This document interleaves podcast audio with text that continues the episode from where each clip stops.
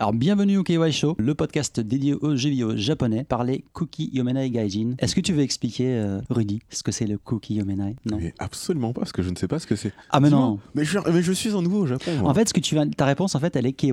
Elle est KY. tu, as, tu as ta place parmi nous, du coup. Ah, parfait. En fait, on le rappelle de temps en temps, mais pas tout le temps. Vrai. Le KY, donc c'est Kuki Yomenai, c'est-à-dire ne pas pouvoir lire l'air, l'atmosphère, les gens autour de soi. et donc, euh, les Japonais aiment bien deviner euh, ce que les gens pensent et donc devancer et être super poli. C'est-à-dire qu'en fait, être poli avant que les gens euh, vous demandent d'être poli. C'est Et- anticiper ce que. anticiper et éviter de mettre les pieds dans le plat. Omotenashi? Alors, c'est- effectivement, c'est un peu lié au tennis. C'est pas pareil, mais on va dire que culturellement, c'est quand même très C'est lié. lié, ouais. C'est très C'est très le lié. sens du service, quoi. Et donc, bah, les étrangers qui sont au Japon, bah, ils sont. Ils Souvent. comprennent rien ce qui se passe. Euh, bon, quand tu habites plusieurs années au Japon, tu tu apprends commences à à apprendre à comprendre la culture. Bon, il y a des trucs que tu, ac- tu acceptes jamais. hein. Hmm. Est-ce que, est-ce que Rudy, ça quoi Ça fait un an, deux Ça ans va faire. Non, c'est un an là. Un an. c'est- Alors, est-ce que tu as, est-ce a des, tu as des choses que tu maintenant que tu t'as vraiment intégré et tu Mhm. dis bon c'est bon je maîtrise euh, la culture jap euh, ou est-ce qu'il y a des trucs encore qui te font chier ou que t'es pas prêt à faire le pas de, de t'intégrer euh, Ah. maximum pour devenir un- Ouais, rentrer que dans le moule tu vois? Alors en fait, ce qui va me plus le, ce qui va me plus me gêner ici, c'est vraiment euh, au travail ce côté où, euh, par exemple, moi dans la boîte dans laquelle je suis, ici, je suis le plus jeune. Ouais. Et donc quand on vient boire et qu'on me fait, euh, on va avoir une réunion dans une heure. Aucun problème, j'arrive dans une heure. Sauf que on me dit ensuite, attends, pourquoi t'es pas avec 10 minutes d'avance pour ramener les chaises pour tout le monde, préparer le café et le sucre? Ah sérieux? Ouais, sérieux. Parce que c'est. t'es le plus jeune, t'es le kohai de la boîte, c'est à toi de le faire. Quand on va ensuite déjeuner avec les collègues, mais attendez, euh, on va laisser Rudy euh, mettre la table euh, et nous verser de l'eau et tout ça. Ça, Ah, donc, j'ai- ouais, ça, j'ai du mal. donc Ça- on, on sent que tu sens vraiment la pression en fait Ah, sans mais te je le la dire sens pas, on me le dit. Ah, Ah, mais tu vois dé- déjà déjà ils te le disent Ah non, c'est vrai que déjà on me le dit. parce que normalement enfin moi j'ai vu des, des, des- des cas de figure où en fait Mhm. les japonais ils te lancent des regards où ils te font comprendre hein, dans, vu, l'atmosphère du truc ouais. Euh, tu te sens un peu mal, tu es genre, ok, ouais, j'ai fait un truc qu'il fallait pas ou j'ai rien fait qu'il fallait. Enfin, Hmm. tu vois, j'ai pas fait le truc qu'il fallait. Donc, tu vois, donc tu, on te le voit, on te le dit directement. Ouais, on te le dit. Et tu vois, t'as ce côté-là où je me dis, ben, écoutez, moi, dans la fiche de poste pour laquelle j'ai pour, pour la, enfin, le poste que j'ai aujourd'hui, il n'y avait pas écrit préparer le café ou ramener des chaises, tu vois, dans la salle. T'es jeune, ça fait partie de ton apprentissage. On va dire ça. ça.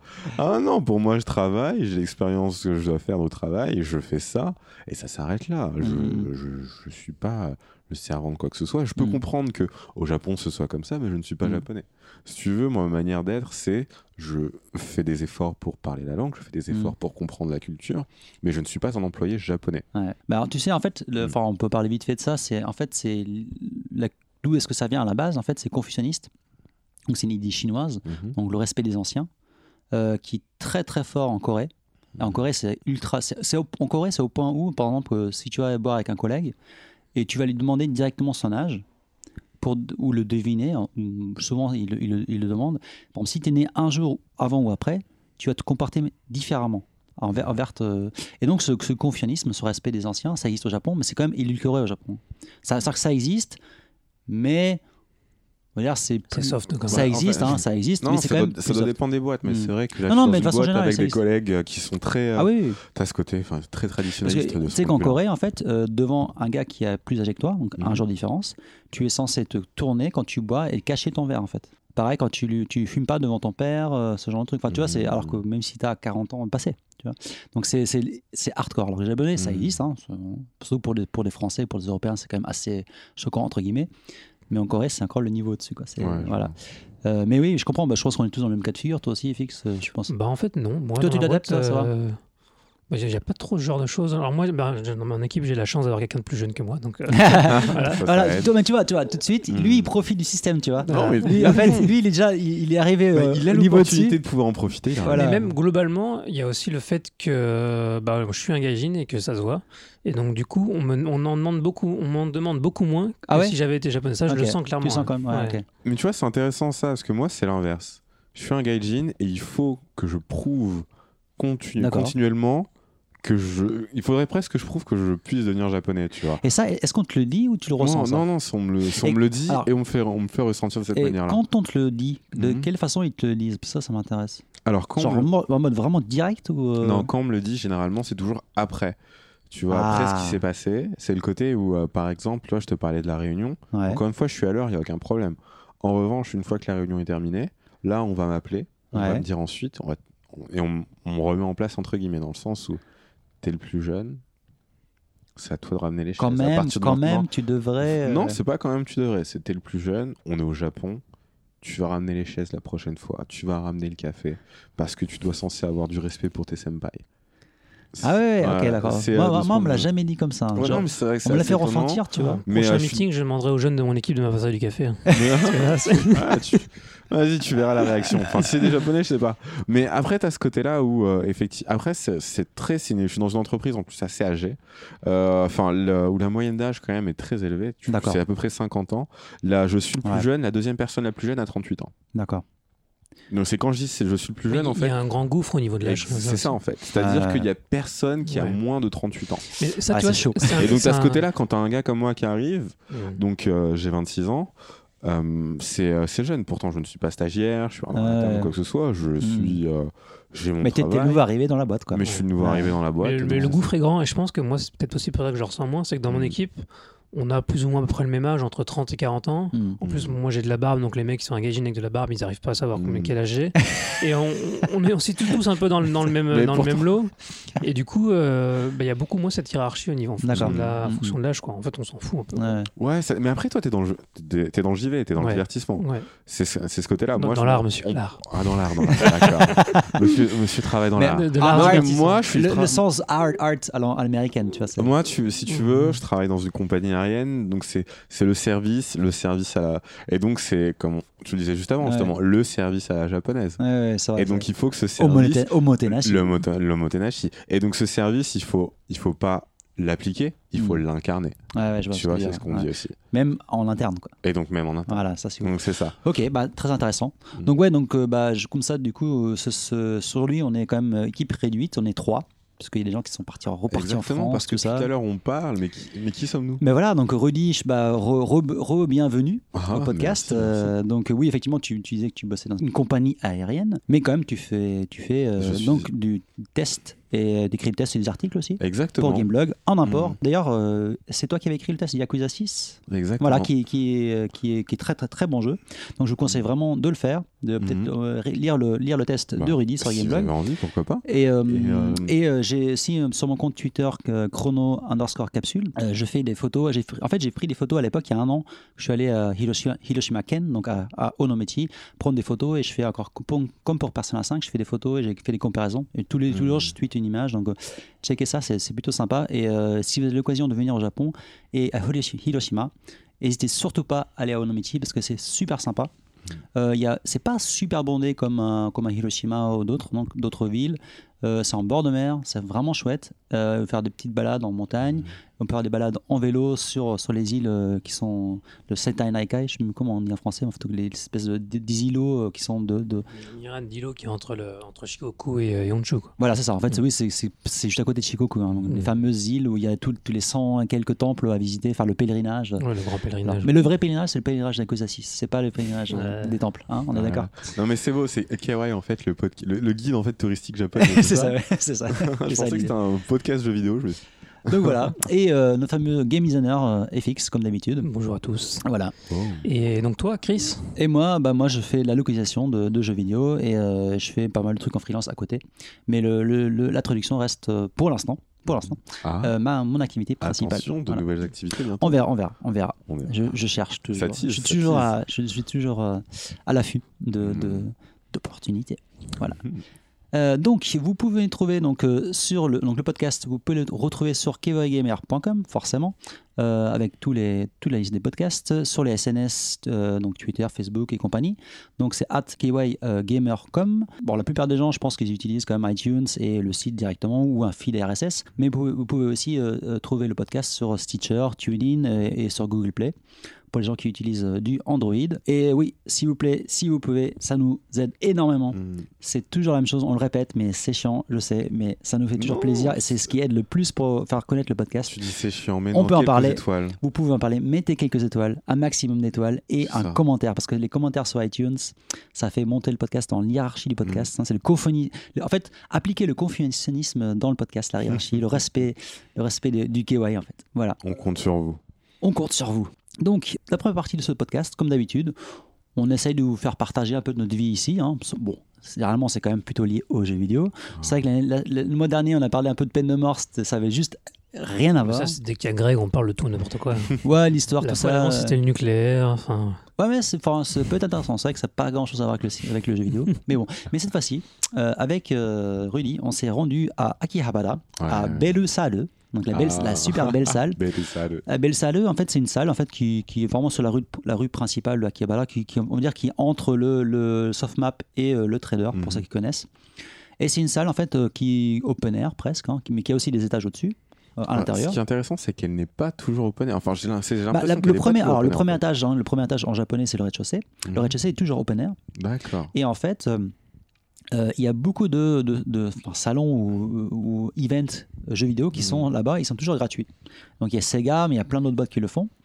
Euh, et c'est- donc, il y a, tous les ans, ils font donc, le Sega Fest. On- Mhm. Donc, c'est rendu au Sega Fest pour tester euh, du Persona Dancing. Alors, pas. Dancing All Night, mais Dancing Alors, Star c'est Night, Persona 3 Dancing Moon Knight Moon Night. et Persona 5 Dancing Star Night. Starlight, voilà. Attention. Attention. oui. Attention, Voilà. attention. Non, mais c'était assez sympathique, effectivement. C'était le Sega Fest qui, s'est- qui, avait, euh, qui, qui se déroulait du 14 au, les 14 et 15 avril.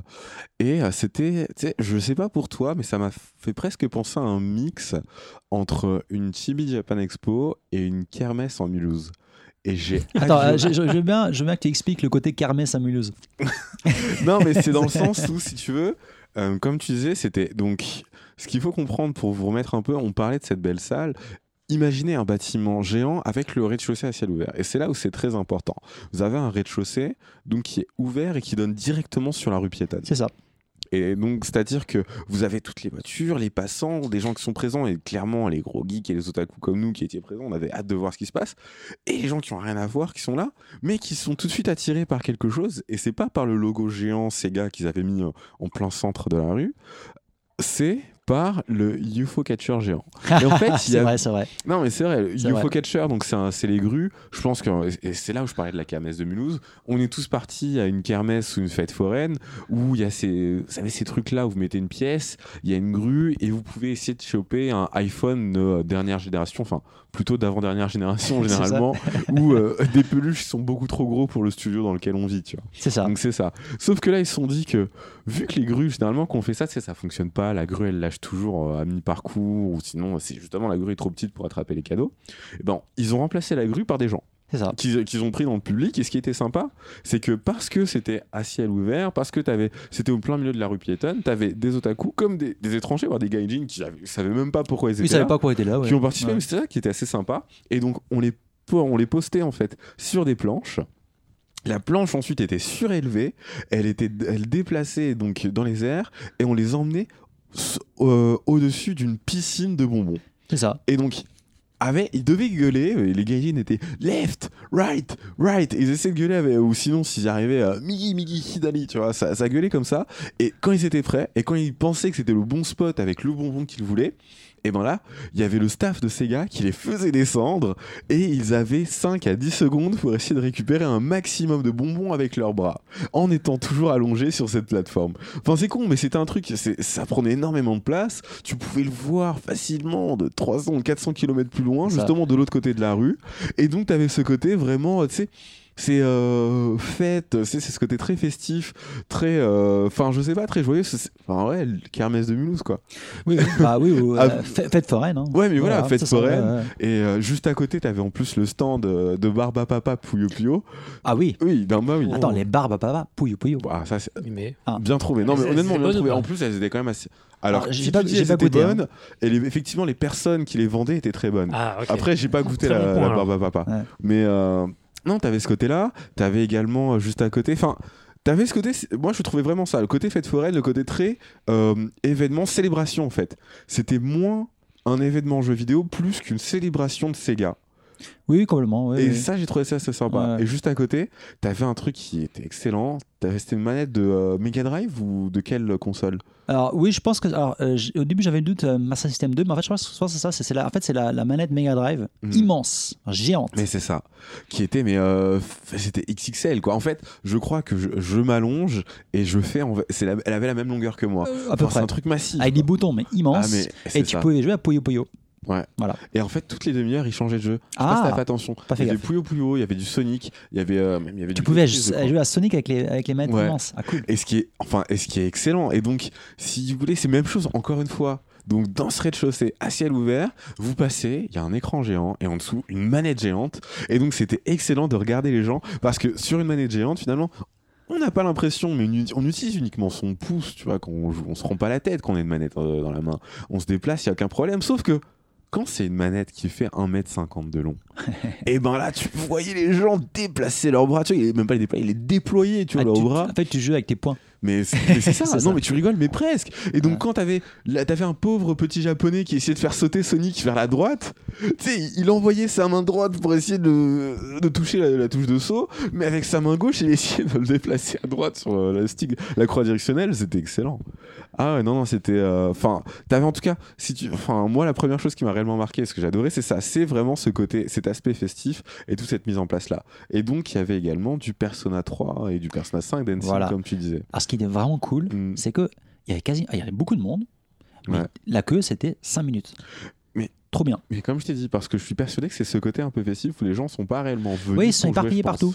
Ils Tu vois, sont- même quand tu vas au TGS, même avec les, les, les passes presse et tout, t'as quand même minimum 20, 30 000 attentes. Bon, ça dépend, Ouais. si t'as un peu de chance, t'arrives sans Ça stand, il n'y a personne. bah, tu Mais en moyenne, par 20-30 exemple, minutes. Bon, après, on a quand même le, on a fait le Gaijin Daesh. Ouais, ouais c'est ça. C'était vraiment le Gaijin Daesh pour essayer de Et on a réussi à l'avoir. Mais euh, t'avais certains jeux où sinon euh, tu prends le, euh, le Love Plus, là, euh, Oui. c'était 90 minutes d'attente. Voilà, Tandis que là, 5 minutes, ouais, franchement. c'est ça. Euh, et c'était bon, après, c'est des versions PS4. Mm. Donc, alors moi, ce que je reprocherais un peu, alors bon, vous savez que le, le premier Persona Dancing euh, All Night, c'était sur Vita, exclu Vita. Là, c'est une version PS4 et Vita pour les, pour les, Mhm. hein, pour les jeux. Mhm. Donc, il y a, en fait, il y a deux jeux, fois deux, donc ça fait quatre jeux en fait. Mais, Et c'était quoi alors Petite explication, euh, explication pour ceux qui connaissent pas, c'est quoi euh, Persona Cadence Ah oui, alors voilà, pour ceux qui connaissent pas effectivement la licence, c'est tout bêtement un Gaiden de. de, de- enfin, c'est marrant parce que déjà, Persona, c'est un Gaiden de, de Megaten. Donc vous avez ça. un Gaiden, un Gaiden. Euh, Ouais. Donc c'est un, jeu musical, de rythme, Mm. euh, basé sur, euh, avec, euh, donc, sur les, les musiques de Persona qui sont absolument géniales, Ah bah pour ceux qui ouais, connaissent l'animé ou même le jeu, et qui reprennent les personnages de la série. C'est ça. Donc, un- le système, juste excuse-moi, le système de jeu pour ceux qui connaissent, c'est basé sur celui de My My en fait. complètement.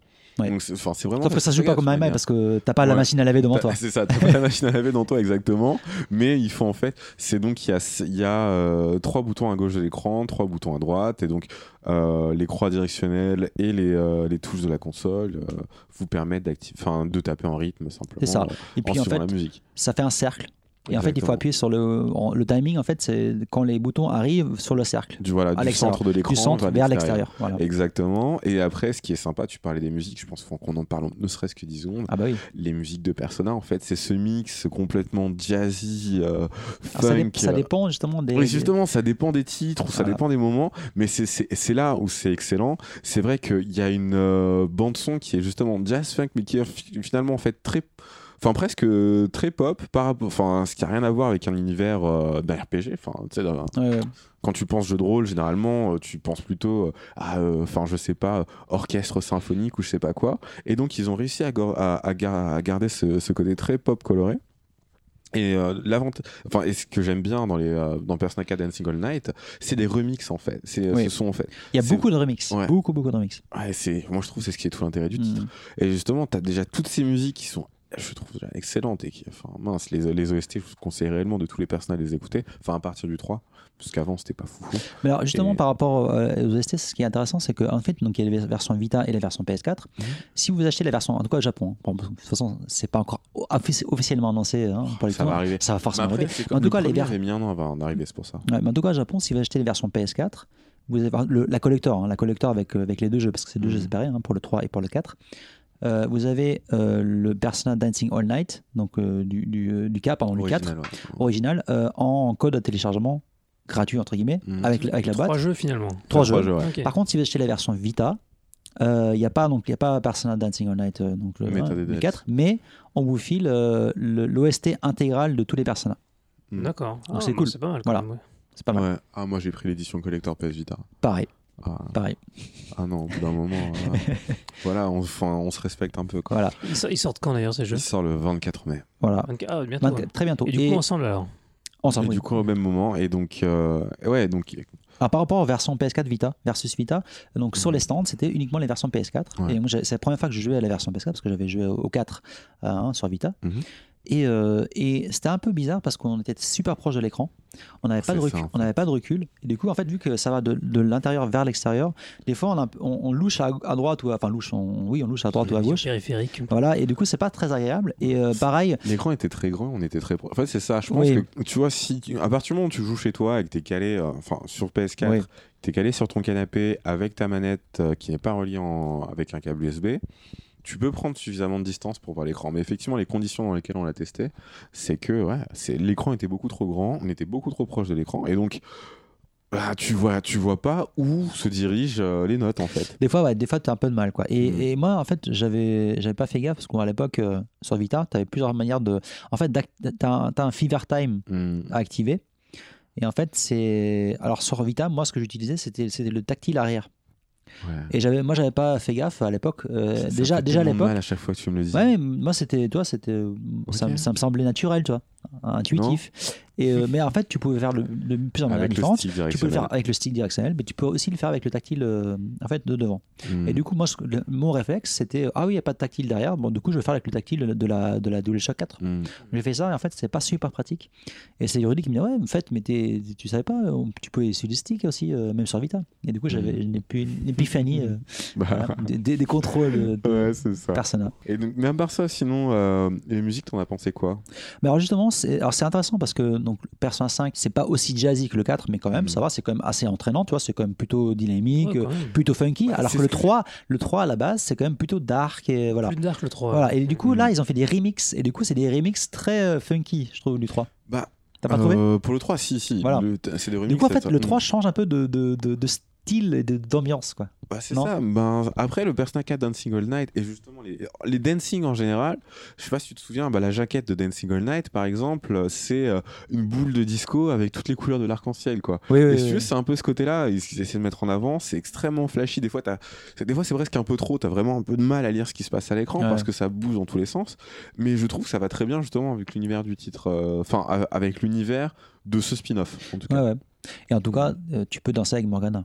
Enfin. Ah, bah, À partir de ce moment-là, euh, c'est Day One, euh, Day One à Téléma, quoi. Ouais. Voilà. Mm. Euh, sinon, ce qu'on pourrait ajouter peut-être pour le Sega Fest, c'est qu'il y y a plusieurs étages.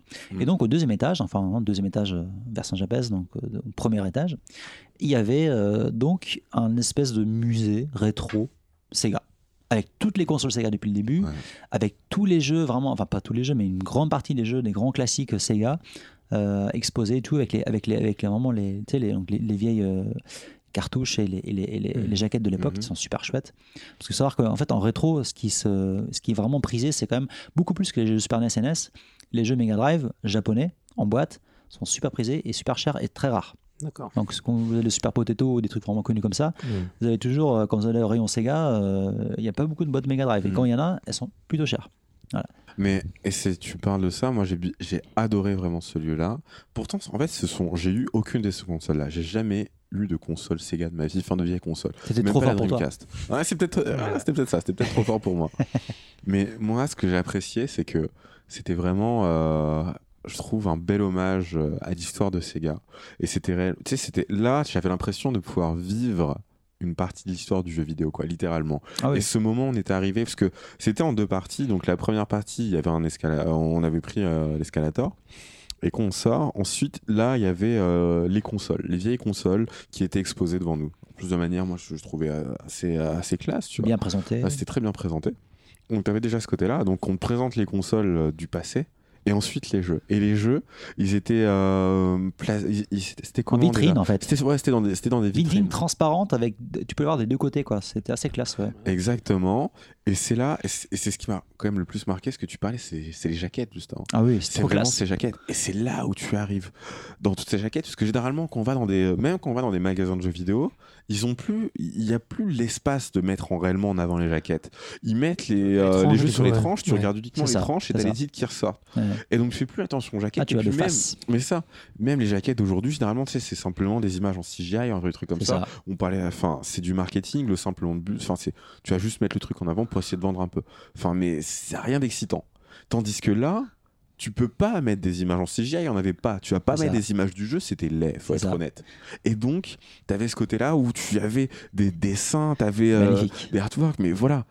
Ou des fois extrêmement kitsch, mais j'ai l'impression que c'était réellement une sorte de vestige de passé, c'était presque une sorte de retour en arrière. Quand tu regardes ces jaquettes, tu dis ouais, ils auraient pu les faire qu'à ce moment-là. Mais, mais c'est ce ça, parce qu'en plus, quand, quand t'es des gamins, genre, ton jeu, il fait trois pauvres pixels qui se, qui se battent en duel. Et quand tu, quand tu regardes la, la- la- la jaquette à l'époque, tu t'imaginais des mondes de fous. Mais c'est euh, exactement voilà. ça. C'était des trucs qui faisaient travailler ton imaginaire parce que t'avais pas euh, Cyprien Gaming pour te dire si un jeu est bien ou pas, t'avais pas Facebook ou t'avais pas KY pour te euh, parler de donner de, euh, de bons conseils. Et ben non, tu, tu te baladais comme ça, tu voyais ça, tu sais ah tiens ça c'est cool, j'ai envie Et d'essayer. juste sur la jaquette, tu décidais le jeu que t'achetais. Quoi. Mais Complètement, hein, complètement. À l'époque, ouais. T'as pas internet, tout ça, quoi. Ah c'est ça. Mais alors, euh, bon, on a oublié un autre truc aussi, c'est que au fond, tout au fond de cette, euh, de, enfin, de ce premier étage, Mhm. il y avait un truc euh, ré- réalité augmentée, et donc tu pouvais te prendre en photo. On a vraiment envie de parler. Bah oui, ça, ça, c'est rigolo, c'est rigolo. De quoi, Euh, quoi Est-ce que tu, tu l'as tweeté ou pas On- De quoi on va- on- si, si, j'ai tweeté, on- j'ai va- tweeté. On va l'expliquer. On va- l'expliquer. Tu peux, tu peux, tu peux. Euh, donc en fait, il y avait un, un- truc Persona, euh, Persona 5, Mhm. Euh, espèce de, de chambre à réalité augmentée. Et donc tu pouvais te mettre devant la caméra. Mais et la caméra. Attends juste, est-ce qu'il faut que je t'arrête? Parce que c'est pas n'importe quelle chambre. Ah oui, c'est oui, c'est le Velvet Room. Voilà. Ah, c'est important. ça. Par contre, il n'y avait pas, il y avait pas Igor. Donc il y avait. Pas Igor. Mais il y avait une meuf en fait. Je crois ou- qu'elle elle faisait du cosplay de, des deux jumelles là. non Matoko. Ouais. Non, non, non, non, non. euh, C'est un des personnages du jeu, Matoko, je crois. Ah, bah- ah oui, mais je sais pas, si- je sais pas si c'était une nana qui était. Si, si, elle Faisait était partie payée. du staff Elle, elle faisait partie du staff. D'accord, ok. En tout cas, ouais, donc il n'y avait pas les deux jumelles, dommage. Ok. Il n'y avait pas Igor, mais c'était Mm. la Velvet Room. Et donc tu te mets devant la caméra. Parce qu'il y a la musique du coup. Euh, je sais pas ce que Ah, c'est. la Ah, Velvet mais non, Room sans la musique. il y avait Non, il y tellement, avait il y avait pas la- tellement de Ah. bruit, il y avait tellement de bruit que c'était c'était- D'accord. c'était dur à discerner. En tout cas, tu te, mets de- tu te mettais de- devant la caméra et, euh, et donc ça projetait euh, en mode euh, complètement random à côté de toi. euh, donc un, un persona, enfin un Akuma en japonais. Bah oui, pas, pas- oui, pardon, pas un persona, mais un Akuma. Donc un, un- une, une, pas une divinité, mais un, un- Hmm. un monstre, non, une, comment c'est en français, les, Akuma Un- Un démon quoi. Un démon, voilà. Mais bah, c'est un, démon.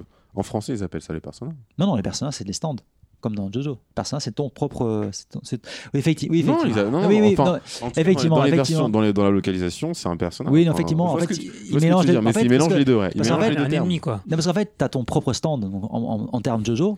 Non, en, en- en termes, Ton en termes Jojo, quoi, ouais. ton persona, ton propre persona. Mais c'est vrai qu'après, tu peux choper des démons, des Akuma, qui deviennent tes. Enfin, que tu peux utiliser en tant que, en tant que Mais personnage. techniquement, c'est des personnages aussi, parce qu'ils représentent Voilà. des personnages réels, enfin des, des, Voilà. c'est des personnages des, personnes, de, Des des gens qui existent en vrai dans la réalité. D'ailleurs, qui ils mélangent tout, d'ailleurs. hein. Mm. Toutes les divinités de, tout Ouais. le, de tout- tout- toutes les civil- civilisations. Donc, ça, c'est drôle. Hmm. Et donc, voilà. Donc, en fait, euh, et donc, Rudy, tu as eu un super démon. Ouais, Ah, T'as eu celui avec la. Je, je vois. Avant même de, que tu le dis, je pense savoir devenir de quel démon il s'agit. Vas-y, c'est lequel? Ah, J'imagine c'est le. C'est celui avec des. C'est espèce de pénis géant avec des. Non, mais, mais- mais justement, non, mais tu vois, alors, ça, ça c'est comment il s'appelle? Ma- Il s'appelle Mara? Mara, Mara en Ah, japonais. C'est Mala Ouais, je je, crois que c'est. Mara. En fait, c'est un- c'est un- c'est un- c'est une divinité bouddhiste. bouddhiste hein. Sans doute. Bah oui, le bouddhisme. Non, euh, mais, Mais mais non, mais justement, mais plus, ça, ça- ça, il aurait kiffé, tu vois. Et on aurait, genre, moi, j'aurais, je- moi, je- non, mais, Il aurait adoré En tant que Renoir, j'aurais kiffé, on est bien non, mais même, mais même, Mais c'est- moi, j'aurais adoré avoir ce. D'ailleurs, euh, Non, mais- j'aurais adoré. Par contre, mais c'était Mais pas, c'était, non, c'était bah non. loin d'être aussi classe. C'est loin d'être aussi classe, Ah, malheureusement. Là, en fait, j'étais j'étais en train de chercher sur Internet, parce que je veux même pas me souvenir du nom de ce personnage. Tu vois, je l'ai pas En fait, si tu veux, ça, Mais ça, personnage. Momie. Oui, En fait, c'est une sorte de momie dégueulasse qui ressemble à rien et qui a un boomerang, tu vois. c'est ça. C'est en fait vraiment un petit démon de base. Ah, Ah, Et mais- même, enfin, il est encore moins intéressant que. Frost, que. Snow Que Frost, Jack Frost. que Jack euh, Frost, ouais. quoi. Non, mais c'est ouais, mais c'est ça. C'est vraiment, c'est le niveau zéro. C'est euh, du persona. C'est le truc qui ressemble à rien. C'est une momie toute verte, dégueulasse, avec un boomerang. Encore une voilà. fois, pour ceux qui jouent à League of Legends, c'est Amumu avec un boomerang. Au bout d'un moment, le respect se perd, le respect se prend. Là, le, le respect ne m'a pas pris. Non, mais. euh, Ah, C'était très rigolo. Ouais, Ouais. ouais, non, mais pourquoi j'étais. Ce qui m'a frustré, c'est qu'après, moi, j'étais le seul à avoir chopé un- ce personnage de merde et que tous les autres, ils ont eu des putains de personnages. Et Ouais, moi, ça va. j'étais. euh, Enfin, je sais pas, j'avais l'impression que. Euh. J'ai eu un samouraï, euh, je sais plus. Ouais, c'est cool. Euh, je sais, oui, je sais plus parce qu'en fait, Mais ça, c'est une grande question. Est-ce que vous vous souvenez réellement des noms des personnages? Bah, en fait, Moi, les- bah. Des personnages, ouais, mais pas des personnages. bah, de- tu, tu te souviens plus ou moins des, des- des noms les plus, hein, les, Oui, comme bah oui, là, euh, le gros pénis, voilà.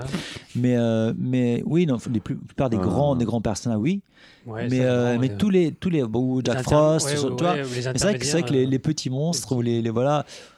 C'est vrai que. la fée de base ou les trucs comme ça, je me souviens plus. Ah, mais il y en a tellement. Pixie, non, quand même. Il y a- Pixie, voilà. mais il y- en a tellement en fait, au bout d'un moment, ils t'en fusionnent tellement, tu, les, tu les Ouais. boostes tellement qu'au bout d'un moment, tu, tu sais Ouais. plus en fait. Puis bon, après, t'as bon, après, as les otaques euh, hardcore de Ouais, Megaten qui qui connaissent connaissent tous, les trucs, Ouais. tu vois. mais bon. Ouais, donc c'est la même pas personnage quand tu commences à parler de Megaten. Oui, mais c'est le même, ils partagent le même bestiaire oui, non, entre, guillemets, tu vois. non, mais c'est ça.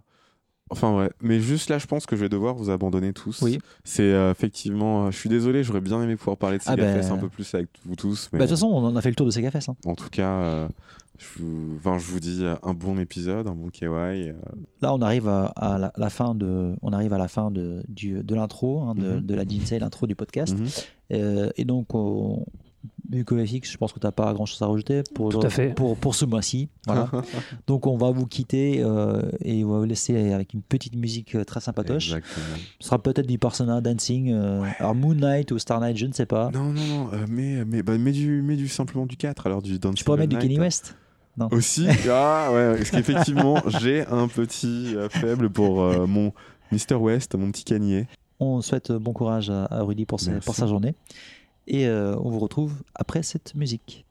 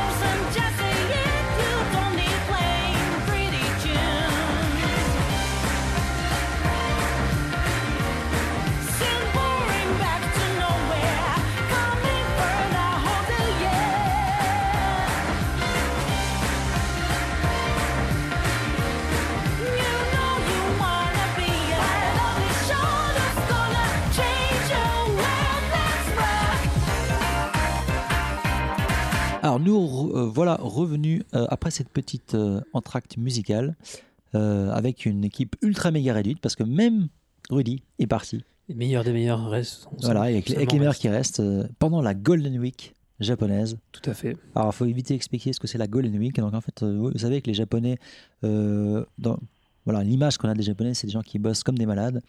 En fait, pas, enfin, ils bossent quand même, certes, hein, ils sont quand même workaholics, comme on dit. Mais euh, il y a le karoshi, hein, donc les gens qui se tuent au travail, ça existe, c'est pas, pas un mythe, effectivement. Mais quand même, les Japonais, ils ont beaucoup, de, beaucoup de, de jours fériés de vacances.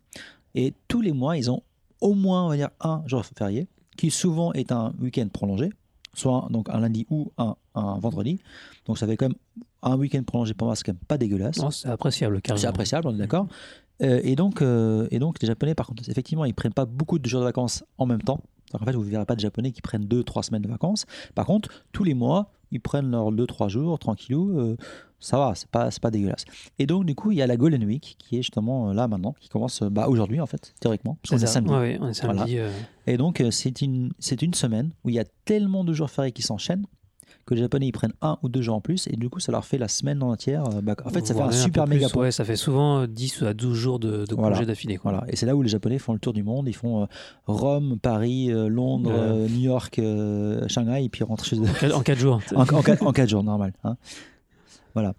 Euh, donc, tout ça pour dire qu'on va euh, parler complètement d'autres choses. Et on va parler euh, des choses qui fâchent. Ah oui. Et donc, euh, de, du viol euh, de licence, si, ton- si on veut.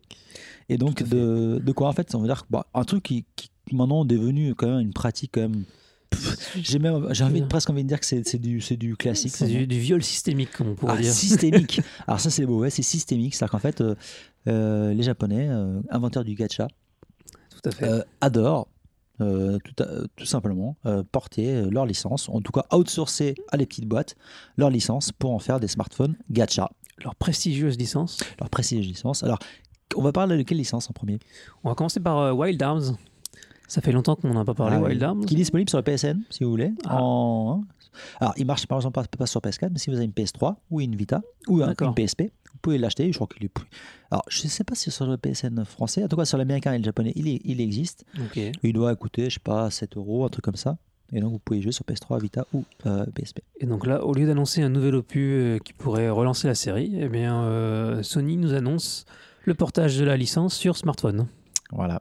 Alors, les, bon, les portages, c'est plutôt un guided, non? Oui, en fait, Ah. c'est- en fait, c'est un nouvel. euh, J'allais dire épisode, non, c'est en fait un. En fait, c'est un gacha game, donc un jeu dans lequel on dépense de l'argent pour obtenir des personnages ou, de, ou des cartes ou je ne sais quoi pour continuer à progresser dans le jeu, qui utilise la licence Wild Arms. Donc, prochaine news, on va vous parler euh, de la VR. Donc, la VR euh, que, à Shinjuku. Donc, en fait, vous savez qu'il y a un complexe euh, VR récent à Shinjuku qui est sorti quand FX, tu y as été, toi? Euh, J'y suis allé, mais il, y a, il, y a- il doit y avoir moins d'un an maintenant, je pense. hein. D'accord, ouais. Et c'est à côté du Godzilla à Kabukicho, dans à Shinjuku. Donc, Voilà, donc Godzilla, l'hôtel. Donc, voilà, En fait, l'entrée de Kabukicho, il y a plusieurs entrées. hein. Il y a- l'entrée de Yakuza. exactement. Et après, il y, a, il enfin, il y a deux entrées principales, on va dire. Et donc, il y a une entrée qui s'appelle maintenant qui s'appelle la Godzilla Road. Ouais, donc, c'est la, la, la rue de, Go- Go- de Godzilla. Et au fond, il y a donc euh, le- les cinémas maintenant. Mhm. Et il y a le fameux hôtel, l'hôtel Go- Godzilla. L'hôtel Godzilla où il y a des chambres. On, des chambres, on voit l'espèce de statue, de- euh, une reproduction Godzilla. de la statue de la main et même la tête, suivant les. On voit la tête aussi, hein Suivant, bah, ça dépend des, des Les rooms, en fait. chambres, d'accord. Il y a des chambres, en fait, on peut le voir. Euh, voilà. Et donc, euh, donc le- la, la, la, la Shinjuku VR Zone euh, de Bandai Namco est installée là-bas. Juste à deux pas. ouais. Quand on passe la Godzilla Road, c'est à gauche et c'est à 50 mètres à gauche. quoi. Voilà. Ouais, donc, dans Yakuza, ça serait à côté du, du C'est le bowling, c'est du correspond au bowling voilà. dans Yakuza. Yakuza simplement. Kiwami, voilà. Et donc, euh, il y, a des- il y a pas mal d'attractions euh, permanentes, hein, comme Mario Kart et autres. Ouais. Et là, ça sera une, là, c'est une attraction qui est justement pas permanente, à ma grande euh, Déception. déception. Euh, c'est pas permanent, c'est vraiment euh, que pendant quelques semaines, voire un, un mois maximum. Euh, et c'est pour Dragon Quest. Et moi, je voulais y aller parce que je me dis, bon, je me disais, je vais y aller plus tard parce que voilà, je voulais éviter la foule. Mais en fait, je me suis rendu compte que c'était c'était limité. Et quand j'ai voulu réserver des places, il n'y a plus de place. Et les, les places d'ouverture d'un des précos, c'était le 27 euh, C'est-à-dire hier, hier. On est le 28, il n'y a plus de place. il n'y a plus de place. Voilà, ça, c'est dommage. Surtout que j'avais fait la- l'attraction euh, USJ, donc Universal Studio Japan à Osaka, euh, qui n'était pas vert, hein, mais qui était une attraction spéciale, euh, aussi pareil, limitée dans le temps euh, pour Dragon Quest, qui était sympatoche, mais sans plus. Ce qui était plutôt sympa, c'est la photo à la fin que tu fais euh, avec ton épée dans la main. C'est cool. ça. Euh, voilà, ça c'était cool. Euh, mais bon, voilà, c'est là, là, donc, là, là, c'est quoi en fait C'est quoi l'attraction vert C'est quoi le jeu Dragon Quest? Alors là, dans les trailers qu'on a vus, c'est- ça se joue à 4. Donc, c'est quatre participants qui vont euh, s'équiper du, euh, de tout le matériel VR, c'est-à-dire le casque sur la tête.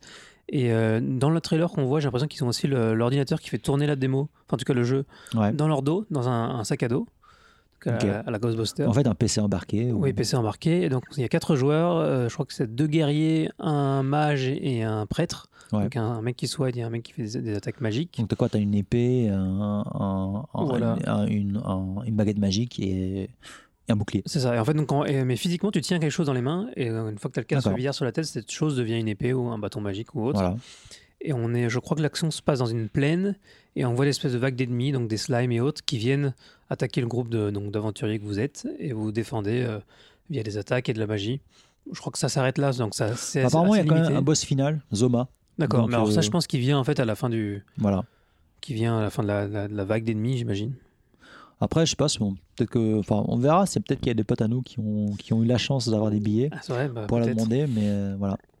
On pourra pas vous donner, enfin, en tout cas, moi ou toi, on pourra pas, on pas vous donner euh, notre impression. Dans les trailers, ça avait l'air sympathique, mais sans plus. Ouais, C'est-à-dire voilà. que ça a le mérite en fait d'être, contrairement peut-être aux autres attractions VR, un jeu où on se déplace vraiment. C'est-à-dire qu'on est, euh, on a tout l'équipement sur soi et donc on peut se déplacer dans une petite zone. Donc ça veut dire que dans le jeu, on peut, on peut se déplacer un petit peu et puis communiquer avec les autres et voir les autres sous la forme d'avatar euh, en 3D. Mais euh, ça reste dans l'ordre du mini-jeu quand même. Quoi. Ouais, et alors du coup, toi, tu l'as déjà faite, donc c'est quoi? C'est par, faut choisir quatre C'est ça. attractions. Quand tu achètes un, arrives là-bas que tu achètes des tickets, il y a quatre types de tickets rouge, vert, bleu, jaune et, euh, et voilà. Et voilà. Et donc en fait, il y a en tout 16 attractions qui sont divisées donc dans les quatre tickets. Lorsque tu achètes un ticket, tu auras de faire quatre attractions. Sachant que les, les attractions les plus populaires sont chacune sur des tickets différents. C'est-à-dire que si tu achètes un ticket pour faire Mario Kart comme ce que j'ai fait, tu pourras pas faire Dragon Ball. D'accord, ok. Donc si tu veux faire les euh, Dragon Ball plus Mario Kart, faut acheter deux tickets. Ah, alors, en fait, c'est une question de prix. Il faut pas refaire la queue. Alors non, parce que pour acheter les tickets, t'as pas de queue, quasiment pas. Par contre, une fois que te- tu rentres avec ton ticket en main, pour chaque attraction, là, t'as de la queue. Combien de temps Euh, t'as des attractions, ça va aller jusqu'à ouais, plus d'une heure. Ouais, quand même. Donc, ouais. Donc si t'as as acheté ton ticket par exemple pour faire Dragon Ball et que tu vas faire la, la queue pour Dragon Ball, bah, malgré le fait que tu aies un ticket déjà en main et que tu sois déjà à l'intérieur du truc, tu vas quand même faire une heure de queue pour jouer à Dragon Ball. Ok. Bon, c'est pas. Ouais, franchement, alors le complexe est quand même assez sympa. Il y a quand même deux trois attractions qui sont gratuites. En fait, c'est- je crois qu'il y a un tas de PSVR qui traînent. Ah ouais. Alors je pense que ça c'est euh, c'est euh, c'est éphémère, c'est-à-dire que c'est pas sur la longue durée. Je pense qu'ils font c'est plus de la pub pour des, des jeux VR en vente. Donc ça c'est des jeux qui ne dépendent d'aucun ticket. Donc à partir du moment où tu es rentré dans le, dans le, le complexe, tu peux jouer à deux trois trucs. Tu as accès au magasin et autres. Mais les vraies attractions, donc Mario Kart, Dragon Ball, Gundam, Evangelion et compagnie, faut acheter les tickets pour les faire et faire la queue. Donc, et honnêtement, euh, les attractions sont. Enfin, c'est- sympathique, mais euh, est-ce que En ça vaut une heure de queu Ouais. et 4 millièmes C'est pas, c'est pas gagné. quoi. 4 millièmes. Donc, Il me semble que c'est à peu près 4 Ouais, millièmes. donc c'est environ une millième par attraction. C'est ça. C'est un peu l'idée. Bah, on, on verra. Peut-être qu'un jour, peut-être que ça aura du succès. Ils vont peut-être le rallonger les. Bah, ce serait bien, parce qu'un Event. mois, ça paraît très court quand même. hein. Ça, non, vraiment très Surtout court. si c'est déjà plein en, en une journée. quoi. Non, c'est fou. Franchement, c'est fou. Donc, on va vous parler de, de- d'un petit visual novel euh, très sympatoche, euh, donc Danganronpa. Et donc, vous savez qu'il y a un, un- Danganronpa 1 et 2 sont disponibles sur Steam depuis un petit moment maintenant. Et, euh, donc, euh, là, Steam a donné ses, datas, Ses chiffres. chiffres. Et euh, il semblerait que euh, Danganronpa 1 et 2 f- ont fait plus de 200 000 ventes uniquement sur Steam. Pour ce genre de licence, en plus en anglais, Bon, déjà, même au Japon, c'est quand même plutôt une niche. Ouais. Euh, c'est pas non plus ultra mainstream. hein. Euh, même si Monokuma et, et compagnie sont quand même très appréciés et que vous, vous le voyez, il y a pas mal de collabos de temps en temps qu'on voit avec des boissons ou autres, ça existe. hein.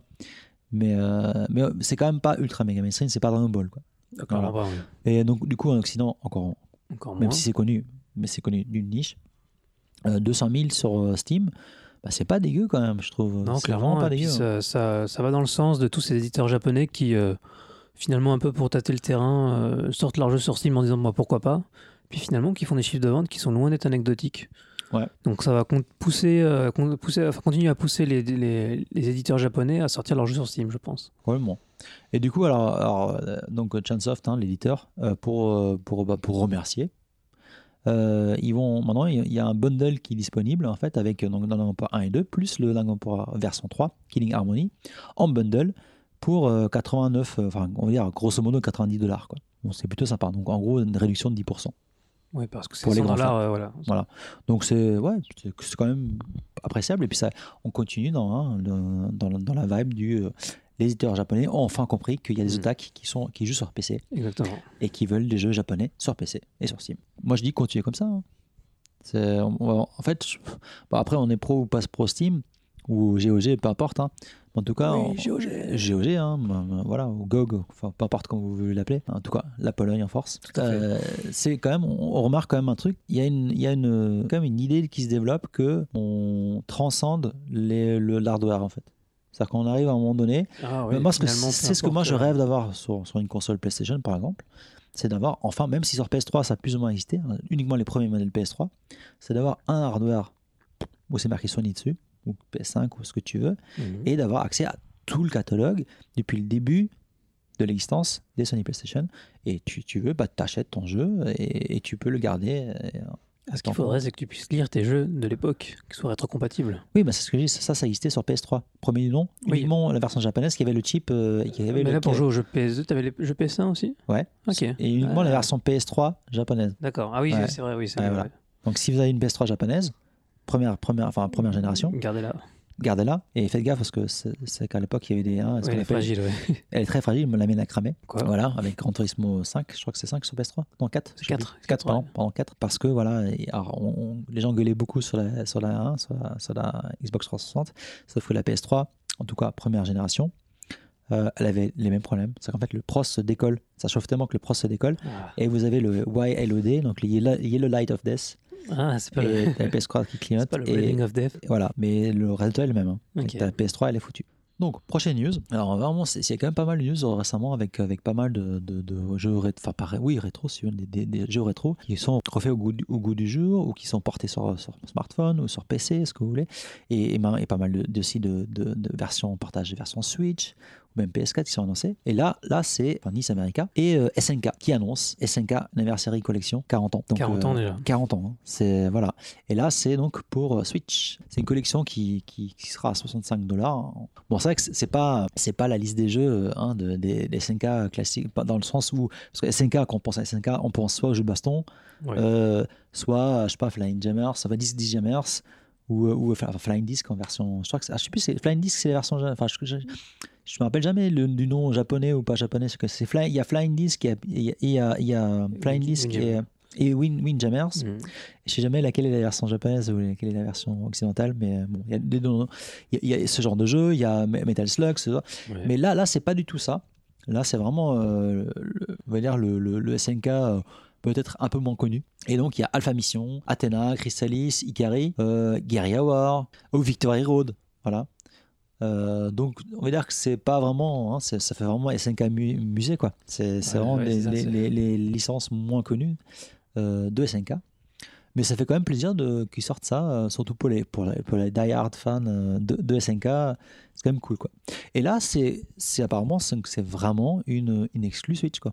Enfin, il n'est Ouais. pas lancé pour, ni pour Xbox, ni pour la Namco avait PS4. fait ça aussi, il me semble, euh, les Namco. euh, Oui, complètement. Alors, le Namco Ouais. Museum, machin, il y en a, Ouais, oui, il y en a plein, effectivement. Et puis même Capcom qui a lancé leur truc et tout. mm, c'est ça. Arcade collection. tout ça. Et sur Switch, euh, c'est intéressant de voir que ça- la Switch Donc- soit privilégiée.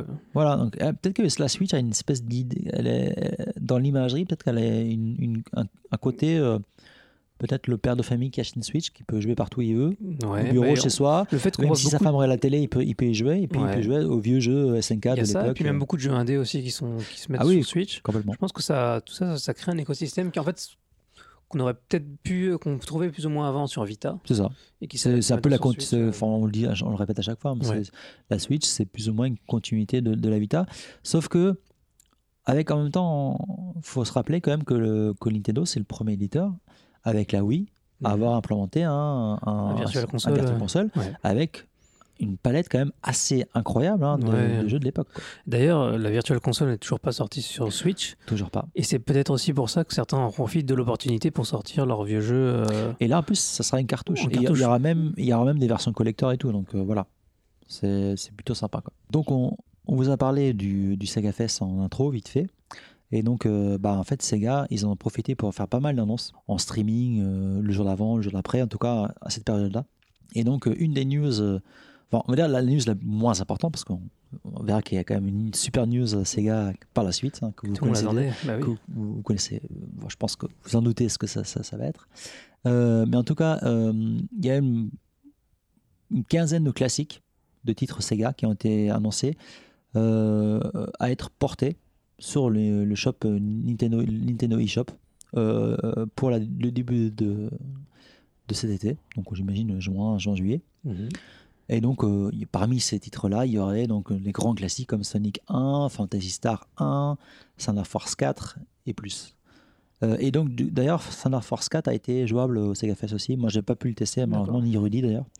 Mais euh, ouais, il était présent, euh, j'ai envie de dire, sur le salon, sur, sur l'event. Et donc, restons, bah, on, va, on va continuer. De toute façon, on va faire pas mal de petites news comme ça qui vont enchaîner sur euh, le Sega Fest.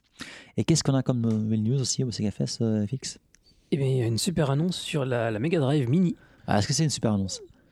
Bah, euh, je trouve ça intéressant que, de voir que Sega prend le même chemin que Nintendo avec la, la Super Famicom Mini. Donc là, Mega Drive Mini, donc euh, annoncé pour 2018. Alors, on n'a pas la liste des jeux encore. Alors, on pourrait penser que ça, ça, ça, ça- bon, c'est pas que, on pourrait pas que le penser, mais ça sort un peu sur la, la vibe, donc la, la Super Famicom et enfin le Super NES euh, et la NES euh, de Nintendo. Ouais. Mais en fait, rappelez-vous quand même, donc c'est- en fait cette euh, mini Mega Drive ou euh, Genesis, comme on l'appelle aux États-Unis. Ah oui, c'est vrai. Oui, ça, ils sont bizarres les Américains quand même. Voilà. Euh, en fait, donc c'est une boîte qui s'appelle AT Games ou Ad Games. Elle avait déjà sorti avant la mini Famicom et la mini Super Famicom. Ouais. Ils avaient déjà sorti euh, une, une en fait, version comme ça de, qui était assez moche en plus. Déjà, le boîtier ne ressemblait pas du tout à une Mega Drive. C'était vraiment un boîtier euh, Ah. tout carré, tout moche, avec effectivement les manettes qui ressemblaient plus à des manettes Mega Drive. Ils avaient déjà sorti donc une, une console comme ça que vous branchez directement en USB, enfin en USB oui, ou directement pardon en HDMI sur la télé et euh, avec plus de 80 jeux. Le problème c'est que bon, il y- avait 80 jeux, mais dans ces 80 jeux, il y avait énormément de jeux Master System et Game Gear. Et donc, Ah, ils avaient tout mélangé. ils avaient euh. tout mélangé. Et puis même, même les, les jeux vraiment euh, les plus connus comme les Sonic et tout, euh, le framerate était vraiment très très moyen. Donc euh, ça, avait, ça a été plutôt mal accueilli, Ah. plutôt mauvaise presse. Et euh, du coup, vu que maintenant cette, cette version hein, qui est vraiment centrée sur la Mega Drive, euh, les gens se posent la question est-ce que voilà, est-ce que ça- on va pas nous revendre la même merde entre guillemets Ouais. avec peut-être plus de jeux Mega Drive, mais euh, avec le même framerate pourri ou avec voilà. Mais oui, mais en même temps, c'était le cas aussi pour la Famicom, la Super Famicom. Et finalement, ce qui a fait toute la différence, c'est le packaging, Ah bah, complètement. c'est le, le Bah, marketing, le fait de retrouver les vieilles manettes. C'est ça. Et puis, je pense que la sélection de jeux aussi a été vachement importante. Bon après, on sait que ça a été hacké, que les gens ont téléchargé leur ROM et les Oui, bien sûr, mais en même temps, je pense que le, le fait aussi de dire on vend la console avec 20 jeux, mais c'est 20 jeux qui sont 20 bombes, voilà. plutôt que de dire oh, il y a 100 jeux, puis en fait dedans, vous allez retrouver les 20 30 000 bombes. jeux Game Gear inintéressants, on est d'accord. Je pense que la sélection Voilà. est aussi importante. Donc une annonce plutôt sympa. Bon, c'est pas encore la meilleure annonce euh, du Sega Fest, mais quand même. Mais qu'est-ce donc que la meilleure annonce quelle, alors? quelle- quelle est donc la meilleure annonce? Est-ce qu'on va bon, on, y, on y va pas, pas encore, presque. On y, on, on y arrive tranquillement, doucement mais tranquillement. Donc euh, on va vous parler de Valkyria Profile. Chronicles. Chronicles. Tous les- Et- c'est bien non, parce qu'à et chaque, chaque- podcast, on fait, Voilà. l'erreur. C'est pas mal. C'est- très drôle. Donc, bah, qu'est-ce que qu'est-ce qu'on peut en dire? Il y, a, il y a plus, en fait, il y a plusieurs annonces au- autour de Valkyria Chronicles et non pas Profile. Voilà. Alors Valkyria Chronicles 4, donc est sorti euh, il y a pas longtemps sur PS4 et euh, il devait sortir sur Switch. euh, On mais savait sur- pas trop. Voilà, enfin il avait été annoncé sur Switch, mais Ouais. il n'est pas sorti et finalement il a été renou- il a été annoncé, enfin il a été reporté. Enfin, il était annoncé puis reporté. C'est ça, voilà. Ouais. Et donc là, on, ils nous ont donné une date, c'est ça? Ça a été repoussé à l'automne. Au Japon. En fait, ce qui va se passer, donc la, la version euh, Switch euh, va concorder au Japon, comme enfin con- la, la sortie de la version japonaise sur Switch va concorder avec la version euh, PS4 occidentale de Chronicles. Ah, d'accord. C'est ça l'idée. Ok, Donc ils sortent en même temps sur tous les supports en Occident. Ok. Voilà. Ah oui, d'accord. Donc, Juste donc- le, le retard n'aura lieu qu'au Japon finalement. Voilà. Donc au Japon, il sera voilà, à 7500 7500 yens, hein, comme tous les jeux. Ouais, ouais. Au Japon, on sait que souvent on se fait un peu avoir. C'est minimum 7000 yens. Quoique God of War, là, et moi je l'ai eu à Ouais. 6000 yens. Ah, 6000, c'est pas mal. hein. c'est pas mal. hein. Parce que 6000, ça fait 50 euros. C'est ça. 50 Pas euros, cinq- euh, oui, 50, 50, 2, 2, 3, 3 voilà. euros, voilà. bah, c'est moins cher que 70 euros à Micromania en France, quoi. Complètement. Et donc, euh, il n'y a pas que Chronicles Chronicles 4, mais il y a aussi Valkyria Chronicles 1, Donc, premier du nom, qui a été annoncé aussi sur Switch, voilà, qui Et était ça, un jeu c'est- PS3, voilà, qui était un jeu PS3 à était- l'époque. porté sur PS4. Oui. Euh, je me demande si la- le portage PS4 est sorti en Occident. Alors là, Je sais que aucune- c'est sorti au Japon il y a plus d'un an maintenant. il y a des chances pour qu'il soit sorti aussi en Occident, je pense. Ok. Et euh, donc là, ils ont- ils l'ont annoncé sur Switch, ce qui est aussi Par une contre- très bonne nouvelle. Par contre, uniquement sur l'eShop. Ah, Donc, il n'y aura pas de version Ah. boîte a priori. est.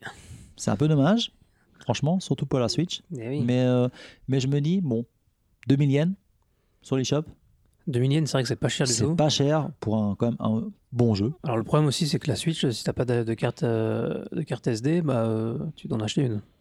Oui, effectivement. Après, Parce bon, le que- carte SD, ça coûte pas très Ouais, cher. pas C'est pas comme hein, si c'est chez Sony, hein, là, là, les cartes, tu douilles Ah oui, bien euh, pour les cartes. carte propriétaire. Voilà. Non, Nintendo, au moins, à ce niveau-là, ils ont fait un bon choix. Euh, et donc voilà, donc ce sera le Chronicles Remastered, hein, donc comme sur PS4. Hmm. Et donc ça inclura tous les DLC comme sur la version PS4. Ce qui est intéressant, c'est que le, le fait qu'ils ressortent, le, le- sortent la nouvelle. euh, enfin, comment dire, le- un nouveau jeu dans la série qui est donc Valkyria Chronicles 4, suivi ensuite du remake du 1, et non pas des 2 et 3 d'ailleurs, c'est que le 2 et 3 on n'entend absolument pas parler, c'est que je pense que le 4 s'inscrit vraiment dans la lignée du 1. Ils essayent de relancer la licence sur ce qui a finalement fait son succès, donc vraiment le, la, la DA et l'ambiance et le gameplay du, du 1 plus que les autres, euh, Mm. et encore moins le spin-off qui est sorti il y a, il y a quelques mois qui était absolument euh, infect apparemment. N'en parlons pas. C'est chose euh, qui fâche. Voilà, voilà. Et, euh, oui, donc petite annonce aussi subsidiaire, c'est que pour se faire pardonner le- du, du report de Valkyria Chronicle 4 sur Switch, les gens qui vont acheter le 4 auront 500 500 yens de réduction sur le 1 lorsqu'il sortira sur Switch. Bon, 500 yens, c'est pas grand chose non plus. hein. Ouais, mais du coup, on passe de 2000 yens à. Moi, ça, ça fait le jeu à 1500 yens. Ouais, quoi. 1500 yens, oui, c'est vrai C'est que- vraiment pas cher. hein. Franchement, c'est une bonne affaire. c'est moins cher qu'un jeu euh, indé, j'ai envie de dire. Ouais, non, mais Donc c'est là, vraiment. Et qui est un, vraiment un très bon jeu, donc euh, si, vous, avez l'opportunité, faites-le. Avant d'arriver à la super méga news du Sega Fest, il y a quand même voilà, encore donc, un revival, euh, Résurrection, résurrection euh, de licence. On parle de Sakura Taisen. alors Sakura Taisen, qui reviendrait sur le devant de la scène. donc ça, pas sur fait, ça, fait un smartphone. bail, euh, ça fait un bail quand même. hein. Ouais. Euh, parce que, bon, moi je t'avoue, je t'avoue que je me rappelle du premier sur PS2. Ok. Euh, Est-ce que tu as fait les autres, toi? Non, j'ai fait Bon, aucun voilà. Je pense que- donc, euh, Ah, t'as fait aucun. C'est quand même, franchement, c'est quand même, enfin, ça a quand même marqué une époque, ça a quand même un style. Je pense que dans le cœur des, des joueurs, ça fait partie quand même des, des grands, entre guillemets, euh, RPG de, de l'époque. C'est vrai que le, le- le jeu, ça, ça, ça- enfin, la série, elle est, elle est complètement tombée en désuétude. euh, on l'avait quasiment oublié. Ouais, mais comme beaucoup de licences Sega, c'est un peu malheureux, mais C'est ça. C'est ces gars, là, je sais pas, parce que là, franchement, avec euh, le, tu dis, à un moment, Liu Gotoku commence à marcher en Occident depuis le Ouais. zéro. Le 6, ça fait un carton en Occident, ça marche bien, très bien reçu par la presse aussi. Euh, donc là, avec le, le Sega Fest, les petites annonces comme ça à gauche à droite, on- parce qu'on Oui, avait vu que Cap-. Capcom a repris le poil de la bête, et Ouais, là, ouais. c'est le tour de Sega de, de se dire, bon, les gars, Non, on y va. En même temps, c'est vrai que le, le jeu, le vidéo japonais est sur une bonne pente en ce moment. Depuis un ou deux ans, ça, ça vraiment, ils ont, ils ont remonté la pente. La, la- la sortie de la Switch, je pense aussi, aide pas mal. Et donc Sakura, veut sa part du, euh, Sakura. Sega veut sa part du gâteau, donc avec euh, Sakura Taisen aussi. Ça. Donc c'est bien, moi je trouve que c'est- c'est assez positif de voir des, des grosses licences revenir sur le devant de la scène. Encore faut-il que ça soit fait correctement. Ah, ça, on verra. Mais en tout cas, euh, c'est peut-être le bon moment pour, euh, pour relancer le truc et se dire voilà, Sega revient en force. Sega est plus fort que toi. Allez, Sega, courage. C'est- bien. Moi, moi, je suis pour. hein. On veut, on veut revoir Segata Sanchiro. Alors là, par contre, Sega Sanchilo, je pense que. Je sais pas s'il déjà s'il est mort, ce mec. Mais il peut pas mourir, lui. Il est C'est vrai, invincible, mec. que- c'est vrai quoi. que lui, il peut pas mourir. C'est vrai. Du coup, ça serait, ça serait euh, donc euh, un nouveau Sakura Taisen. hein. Donc vraiment, c'est pas un remake, pas un portage. C'est vraiment un nouveau. Et ça se passerait à Tokyo et sous l'ère Taisho. Donc, euh, voilà. 1929. 1909, moi. Donc euh, vraiment années 30. Curieux d'ailleurs, parce qu'il y a peu de jeux qui se déroulent dans cette période. hein. La- le Taisho, c'est oui effectivement, Taisho c'est c'est compliqué. hein. Donc c'est la, c'est la période juste à- juste à- juste à- après Meiji. Et en fait, le, le- le- donc le, hein, le début de Meiji, donc, qui, qui est souvent beaucoup cité dans, dans les, dans, dans les jeux vidéo, parce qu'en Ba- fait, c'est le, passage, hein, c'est la restitution de l'empereur, ainsi de suite, et les, les, les samouraïs qui, qui, qui dégagent, plus ou moins. C'est le baroud d'honneur des samouraïs. C'est un peu ça, voilà. Donc le, le Last Samurai, toute cette imagerie-là. Mais aussi, le, donc le Meiji, en fait, c'est aussi l'ouverture du Japon, parce que les, les Américains tapent à la porte hein, du Japon, et voilà, Ouais. faites le commerce avec nous. Et, et, et donc, au fur et à mesure, les Japonais, ils, hein, ils, ils vont à l'étranger, les, les enfin, les étrangers viennent chez, chez les Japonais. Il y a beaucoup d'échanges, et des amitiés entre l'Allemagne et le Japon, le Japon se créent, mais avec les, Holland- avec les Hollandais, Avec les avec les Angleterres Français, aussi. avec les Anglais. Euh, et donc Taisho, c'est quand même l'ère du Japon où c'est là où le Japon de, vire vers le vers la vraiment la vraie militarisation. Je dirais même déjà bien viré en 29 ans. Oui, mais même genre, genre c'est, les prémices. On Ouais. Taisho, on arrive vraiment à un moment donné où c'est vraiment là c'était c'est vraiment ça devient l'empereur Shinto, euh, la croyance ils ont- mais ils- ultime ils ont- militariste. Ils ont créé la nation japonaise à ce moment-là. Le concept de Oui. na- nation à ce moment-là est apparu. C'est, c'est-à-dire, c'est- ils ont ils ont Ils ont récupéré tout le nationalisme, euh, le nationalisme européen. Ils récupéré le colonialisme aussi. Complètement. Et donc c'est le. En fait, ils ont dit ah tout- toutes ces toutes ces belles valeurs européennes, Ouais, col- colonisme, nationalisme, on va on va apporter ça les chez droits de nous. l'homme, les droits de l'homme. les droits de l'homme. On va, on va tout ça importer ça chez nous et puis Ça euh, l'air de bien marcher on, va, chez on va coloniser les, les Bah, Chinois. il faut dire les- que c'est après qu'ils aient aussi vaincu le- les Russes. Donc oui, c'est le début euh, de, bah, de, de, de, de ce qui va amener à la Deuxième Guerre mondiale, euh, en tout cas Côté japonais. Côté japonais. Ouais. Donc ça peut être très intéressant. Ouais, c'est on va voir comment ils vont, ils vont, euh, Mm. ils vont s'occuper de ça. Et donc tout ça euh, nous amène donc vers la méga super news que en fait on attendait depuis des années. En fait, Oui, bah ouais, hein. là, je pense que c'est limite encore plus scénarlésienne que, que euh, les, jeux de Fumito Ueda comme, euh, comme Last Guardian. Ah, là, je pense que- à ce point-là, mais Ah, quand même, parce que, bah, attends, on l'a- je pense qu'on l'attend de- depuis autant, au- au- aussi longtemps. oui, bah, là, je- là, on parle pas de Shenmue 3. Voilà. On parle donc du remake de Pas Shenmue, le remake, euh, portage, portage, remaster, on à- sait pas vraiment ce que c'est. nouvelle sortie pour Shenmue 1 et 2 Voilà, sur PlayStation 4, Xbox One et PC, donc Steam, Steam. qui donc a été annoncé officiellement là au Saga Fest de cette année. Voilà. Donc depuis l'annonce de Shenmue 3, effectivement, tout le monde attendait ça. C'est, c'est- voilà. Et ce qui était en fait le, le logique finalement quoi. Il y avait, il y avait- c'est complètement de c'est complètement logique pour Sega de, de profiter de C'est l'engouement de, la sortie de la Shenmue 3 pour ressortir juste avant le 1 et le 2. En fait, on se disait, mais pourquoi il en pas lancé plus tôt Pourquoi toute cette attente Pourquoi tous ces problèmes-là? Alors, est-ce que c'est parce que il y aurait eu des problèmes de licence? Par exemple, hein, on a eu toutes les licences, par exemple, des, des, hamba- des Jido Hambaki, donc les, les machines distributeurs de, de, Ah, oula. de, de- de boissons. Parce que vous savez, euh, enfin, dans Shenmue 2, la version américaine, Mhm. Par exemple, ils ont remplacé le, le Coca-Cola par, par une marque fictive. euh, Ah, sérieux oui, oui, voilà Ah ce genre de truc. Donc, tu- on se dit que c'était possible à l'époque de changer les, les boissons.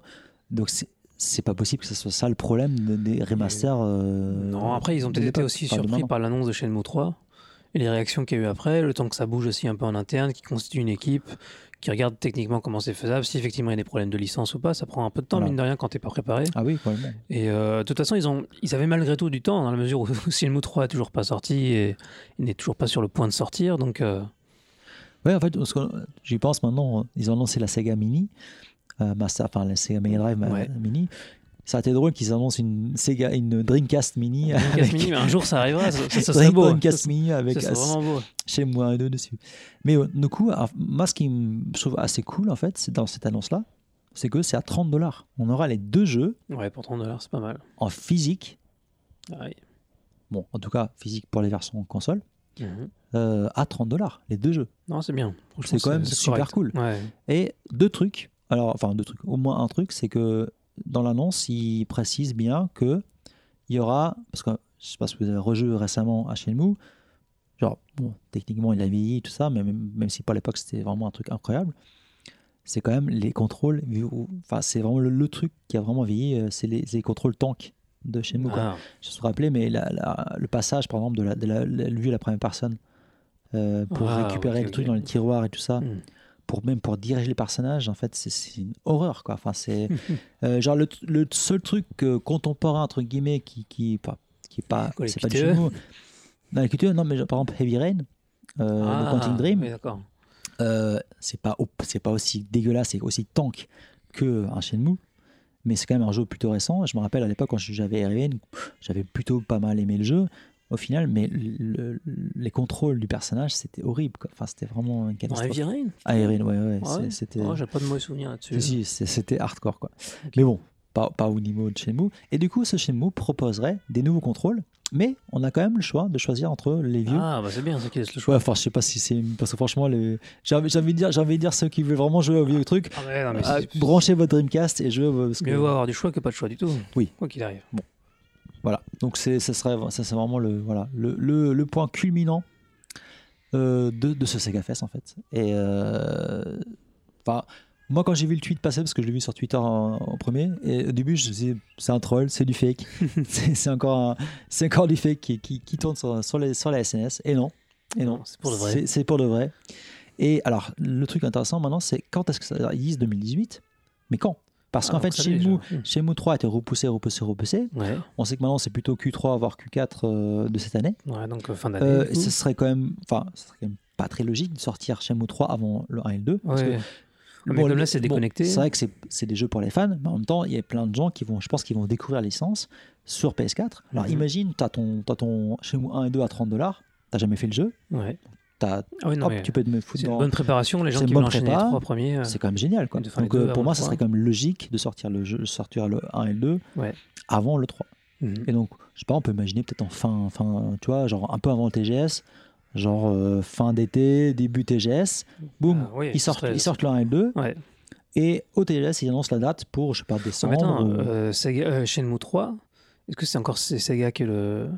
Alors, ah, il est fait quand je dis annonce, 3. quand, quand je dis annonce, Voilà, ce c'est sera pas. Sega, mais Sega eux-mêmes, ils seraient cons de. de- Ah non, de- ils, ils doivent se calquer de toute façon sur. serait un- logique qu'ils se calquent là-dessus. un peu la, la sor- enfin, avant la sortie de J'ai 3. j'ai envie de croire qu'ils sont, ils se parlent quand même un minimum, qu'ils se disent bon, bah, on va, on va essayer de s'arranger pour que ça sorte. euh, Bah, ce serait Voilà. logique pour que les deux puissent profiter un peu du, euh, d'un espèce de buzz Ouais. euh, médiatique. Voilà, et puis je me dis, tant que ça sort pas en octobre, le même jour que Red Dead 2, ça devrait aller. Ouais. En tout cas, euh, moi personnellement, ça m'a vraiment fait plaisir. Et euh, moi, je le prendrais. hein. Enfin, je sais pas toi, si ça t'intéresse, mais euh, 30 J'ai dollars. déjà- J'ai trop de jeux à faire, Ah ouais. on verra. Ah oui, bon, ça après, même si Shenmue, point à part, je l'ai fait, je, ne sais- je ne sais plus combien de fois. Ah oui, à ce point Mais, mais, euh, mais ça. Je sais pas, là ça me hype vraiment. En fait, c'est- c'est c'est comme un soulagement en fait, que cette attente. Ouais, c'est euh, enfin. Moi, c'est la réaction que j'ai eue. C'est enfin. C'est Enfin, et c'est pas un c'est troll. logique, quoi. c'est pas un troll. Dans le même, dans le même euh, idée, euh, SNK, donc pour les 40 ans d'anniversaire de SNK, euh, comme Sega, et là c'est vraiment comme Sega, et moins comme Nintendo, je trouve plus comme Sega, dans le sens où, euh, donc l'annonce c'est quoi? C'est donc euh, SNK qui va sortir une, con- mini console, hein, comme Nintendo, comme Sega, mais euh, avec des, des, des, des jeux classiques Les sur, grands titres. Ah, les grands titres SNK. Fatal Fury, Samurai Voilà. Metal Slug. Voilà. Sauf que la SN SNK avait déjà fait comme Sega une mini version Ah, qui était moisi aussi. qui était bien moisie, Ok. euh, qui était vieux plastique tout dégueulasse, euh, voilà. Euh, donc là, on espère que en fait Nintendo a montré le bon chemin Hmm. avec Ouais, un faire, hardware. Bon, certes, hein, le- la Famicom, en tout cas japonaise ou même même la, la, la NES européenne américaine, les, les câbles étaient très courts. Ah oui, trop court, oui. ouais. Trop, trop court, trop court et, euh, et même les manettes très petites. Du coup, ils se sont rattrapés avec les Super NES. Ah oui, oui. c'est- ouais, tout Vous avez vraiment fait des, quasiment les tailles réelles, ce qui est quand même cool. Donc là, on espère vraiment Sega comme SNK qui nous sortent des mini consoles avec, euh, même si bon, je, que, que ce soit une mini console, ça ne marche pas du tout, mais que, que les manettes Oui, sont les mêmes, quoi. soient les mêmes. Et surtout pour même SNK, feeling, euh, pour SNK, moi, ce que je. Et je, moi, je- franchement, moi, j'ai j'ai vendu moi, ma, ma, ma, ma Neo Geo euh, AES avant de venir au Japon, parce que j'ai voilà, plus de place dans ma valise. J'ai vendu pas mal de jeux, pas mal de consoles. Et je me dis, ça, le seul truc que je regrette, c'est justement d'avoir vendu ma Neo Geo, parce que c'est quand même un, un bel objet. Et je me dis, si jamais ils ressortent cette euh, SNK Mini, avec vraiment les sticks SNK, comme à l'époque, Ouais. Là, j'achète. Là, vraiment, là, c'est. Parce que c'est vraiment le. le- le- voilà, là, c'est. Parce qu'en fait, il faut savoir aussi que le- quand vous achetez en, en occasion, bon, hein, une, une, une, une, une- Neo Geo en occasion, ça va, c'est pas trop trop cher. Par contre, les jeux, Oui, ça dépend des jeux. hein. Mais il y a quand même des jeux comme Mark of the Wolves ou autres jeux où ça dépasse les 500, 600, 700, 800 euros. Enfin, Ouais, c'est, ça peut aller très loin. Ça peut aller très loin. Ou le premier Metal Slug qui coûte, mais c'est, c'est même plus. C'est indécent les prix à quel ça se vend. Donc euh, là, en l'occurrence, si on a des sticks, euh, vraiment des sticks SNK, ou Mhm. imagine, tu peux vraiment acheter, acheter des vrais sticks SNK Ouais, et les les brancher sur la. Ah, ça, vraiment Ah, cool, c'est la hein. classe ultime, tu vois. Ou même, ou peut-être qu'ils sortent à côté, ils ressortent les vieux sticks SNK et tu les payes en plus, je sais pas, tu payes 2-3 millions juste ton stick. Moi, moi je, franchement, ça peut être. Tes clients, quoi. Non, mais c'est cool, quoi, parce que c'est, là, c'est vraiment le feeling de l'époque, avec les. Ouais. S'ils font vraiment le truc comme à l'époque, ça, ça pourrait être vraiment cool, quoi. Donc voilà. Moi, je. et Puis voilà, un petit King of, King- un petit King of Fighters, un petit Fatal Fury, euh, Samurai Showdown, euh, tout ça. Donc ça, c'est plutôt des, des très bonnes news. Après, euh, il y a. Donc, on par- on parle de Samurai Showdown donc sur la, la SNK Mini. Il y a une annonce Samurai Showdown. Peut-être un peu moins juste. un peu moins rigolote ou un peu moins peut-être euh, sympathique. C'est euh, alors, après ça dépend euh, On va voir, hein, mais. euh, qui là-bas. De mon point de vue, c'est pas forcément une bonne chose. Et ce serait donc un Samurai Showdown sur iOS. youhou. Donc voilà. Donc comme Wild Arms qui a été annoncé sur iOS. Bon après, ah, Wild Arms, on sait pas trop si c'est un portage apparemment c'est plutôt un, un Un nouveau spin-off ou un nouveau jeu. Bon, ça sera un gacha Bon, game, avec le créateur, euh, euh, le game designer originel, Ouais. voilà, pour Wild Arms, Est-ce que c'est un effet d'annonce ou est-ce qu'on aura vraiment un vrai Wild Arms euh, on sait question à pas. En, tout- en tout cas, ce qui est drôle, c'est que ce Samurai Showdown, euh, donc, qui s'appelle- qui s'appellerait euh, Oborozuki Densetsu, euh, bah après, ce serait un, ils disent que c'est un jeu, un jeu d'action. Ouais, un jeu d'action. Mais ça Donc, ce serait pas un jeu de baston. Bon. Ah, un jeu de Euh, baston peut mais un jeu d'action aussi. Alors pas. ça va être développé par Ledo et ça va être distribué par Tencent. Alors vous savez que ce qui est très drôle, c'est que SNK a- existe encore grâce aux Chinois, Ouais. hein, surtout avec KOF, tout ça. euh, C'est tout est voilà, tout est chinois. Euh, les, les- voilà, on a des très bons joueurs chinois et taïwanais euh, sur KOF, tout ça. Et donc là, euh, ça Tencent qui s'y met, qui, qui et donc ce serait, ça sortirait. euh, euh, alors non, ils disent, ils disent que ça- il y aura un open test en Chine en mai. En Chine. Voilà, en Chine. Alors c'est fou, hein. Ça, quand même- Là, on commence à avoir des jeux Ouais, Japonais. la- L'appropriation culturelle, quelque appropriation culturelle. Ils rachètent les licences, les grandes licences japonaises pour se les approprier. C'est. euh, Voilà. Et donc, euh, Et- c'est c'est assez fou. hein. De, de, de lire ça, bon, tu me dis, bon, après, si tu pars du principe que grâce aux Chinois, quand même, on, les SNK existent toujours, ouais. plus ou moins, tu peux pas vraiment en vouloir, quoi. C'est vrai que c'était soit ça, soit la mort. Donc, C'est un peu ça. Puis bon, on verra comment ça se passe avec les SNK Mini, tout ça. KOF 14, et, on aime ou on n'aime pas, mais ça reste quand même du gameplay euh, KOF.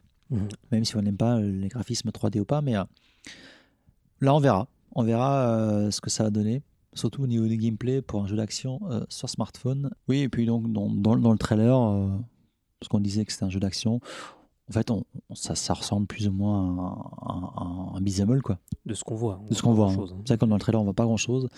Mais euh, bon, c'est pas moche pour, le, pour du mobile. Ça Ouais. fait un peu rigide quand même dans, dans les Ouais, animations. ouais. C'est pas voilà. Mais bon, on verra comment comment ça va ça, ça va évoluer. En tout cas, SNK qui voilà qui se met au- vraiment au smartphone quoi. Donc Wild Arms, euh, SNK et Et- qu'est-ce qu'on a d'autre?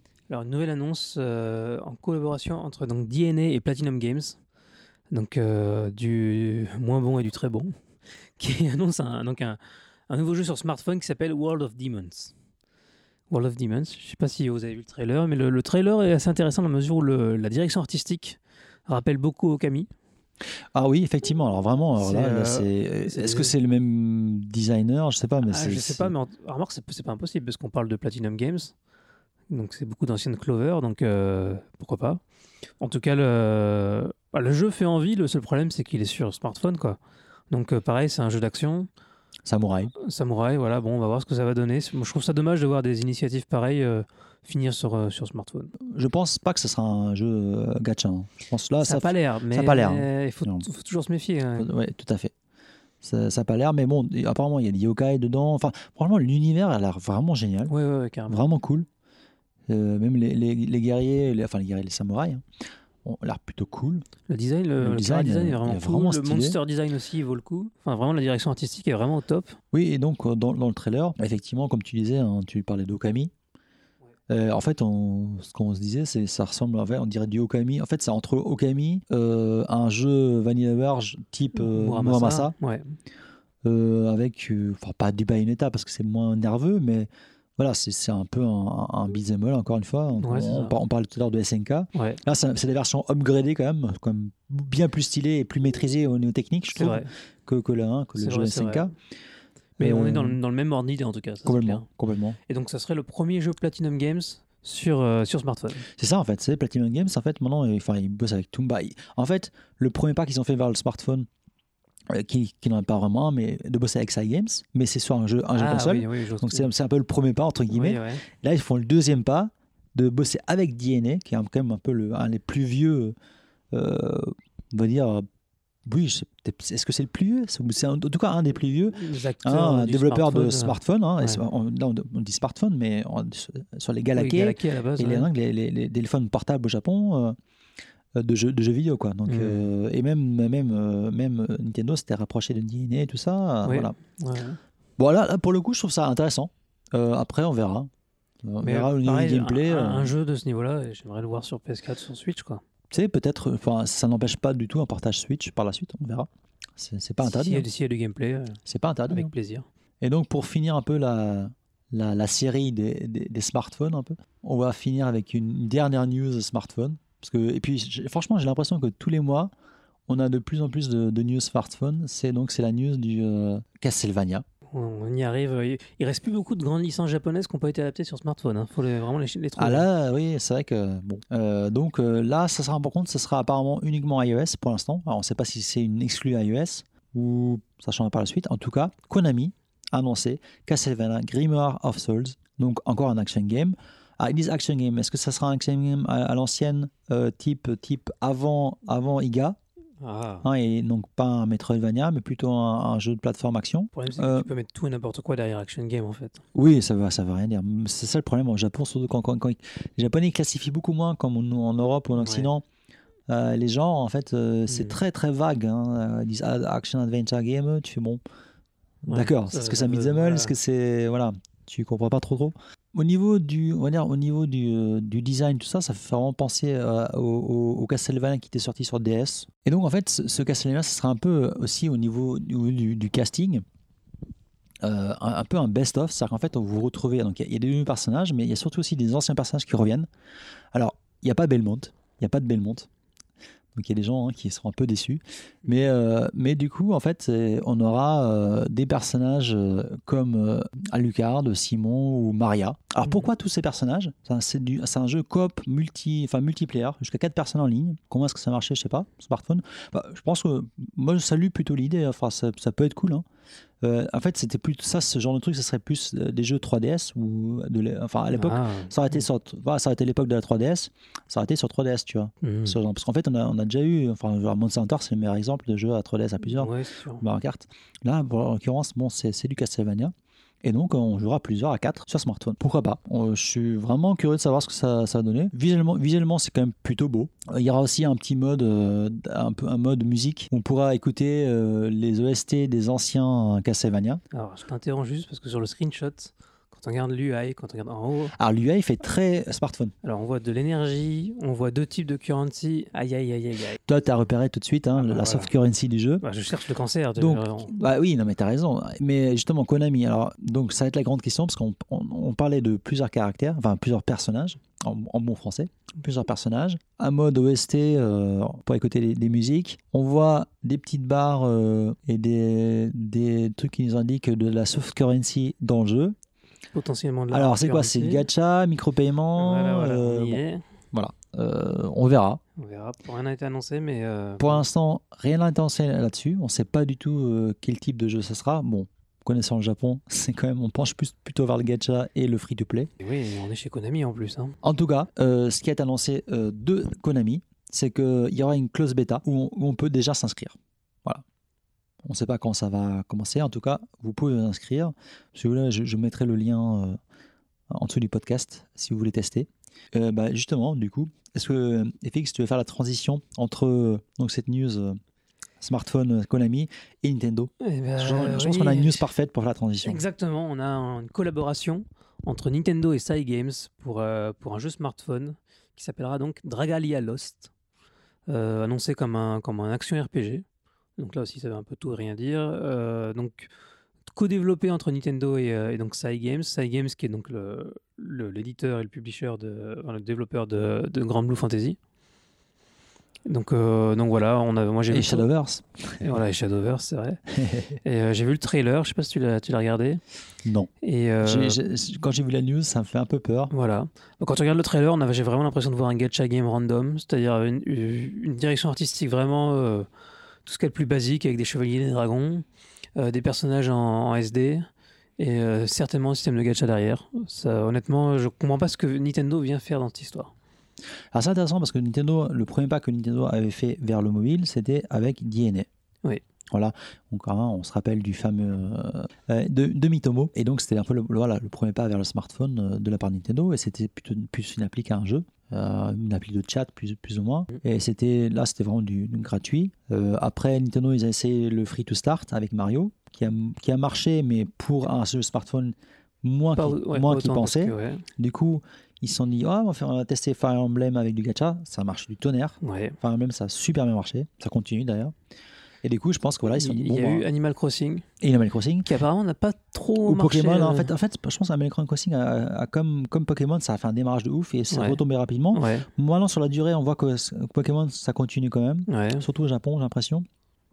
Et surtout qu'ils ont pas, pas mal de nouveaux modes de jeu et tout ça. Pokémoli, donc, hein, euh, Pokémoli qui est. Donc, euh, euh, Dans Tsunomori, tu dis Dobotsumoli, donc c'est Donc, Pokémoli euh, en japonais. D'accord, bah Animal Poké- Crossing, du coup. Animal Crossing.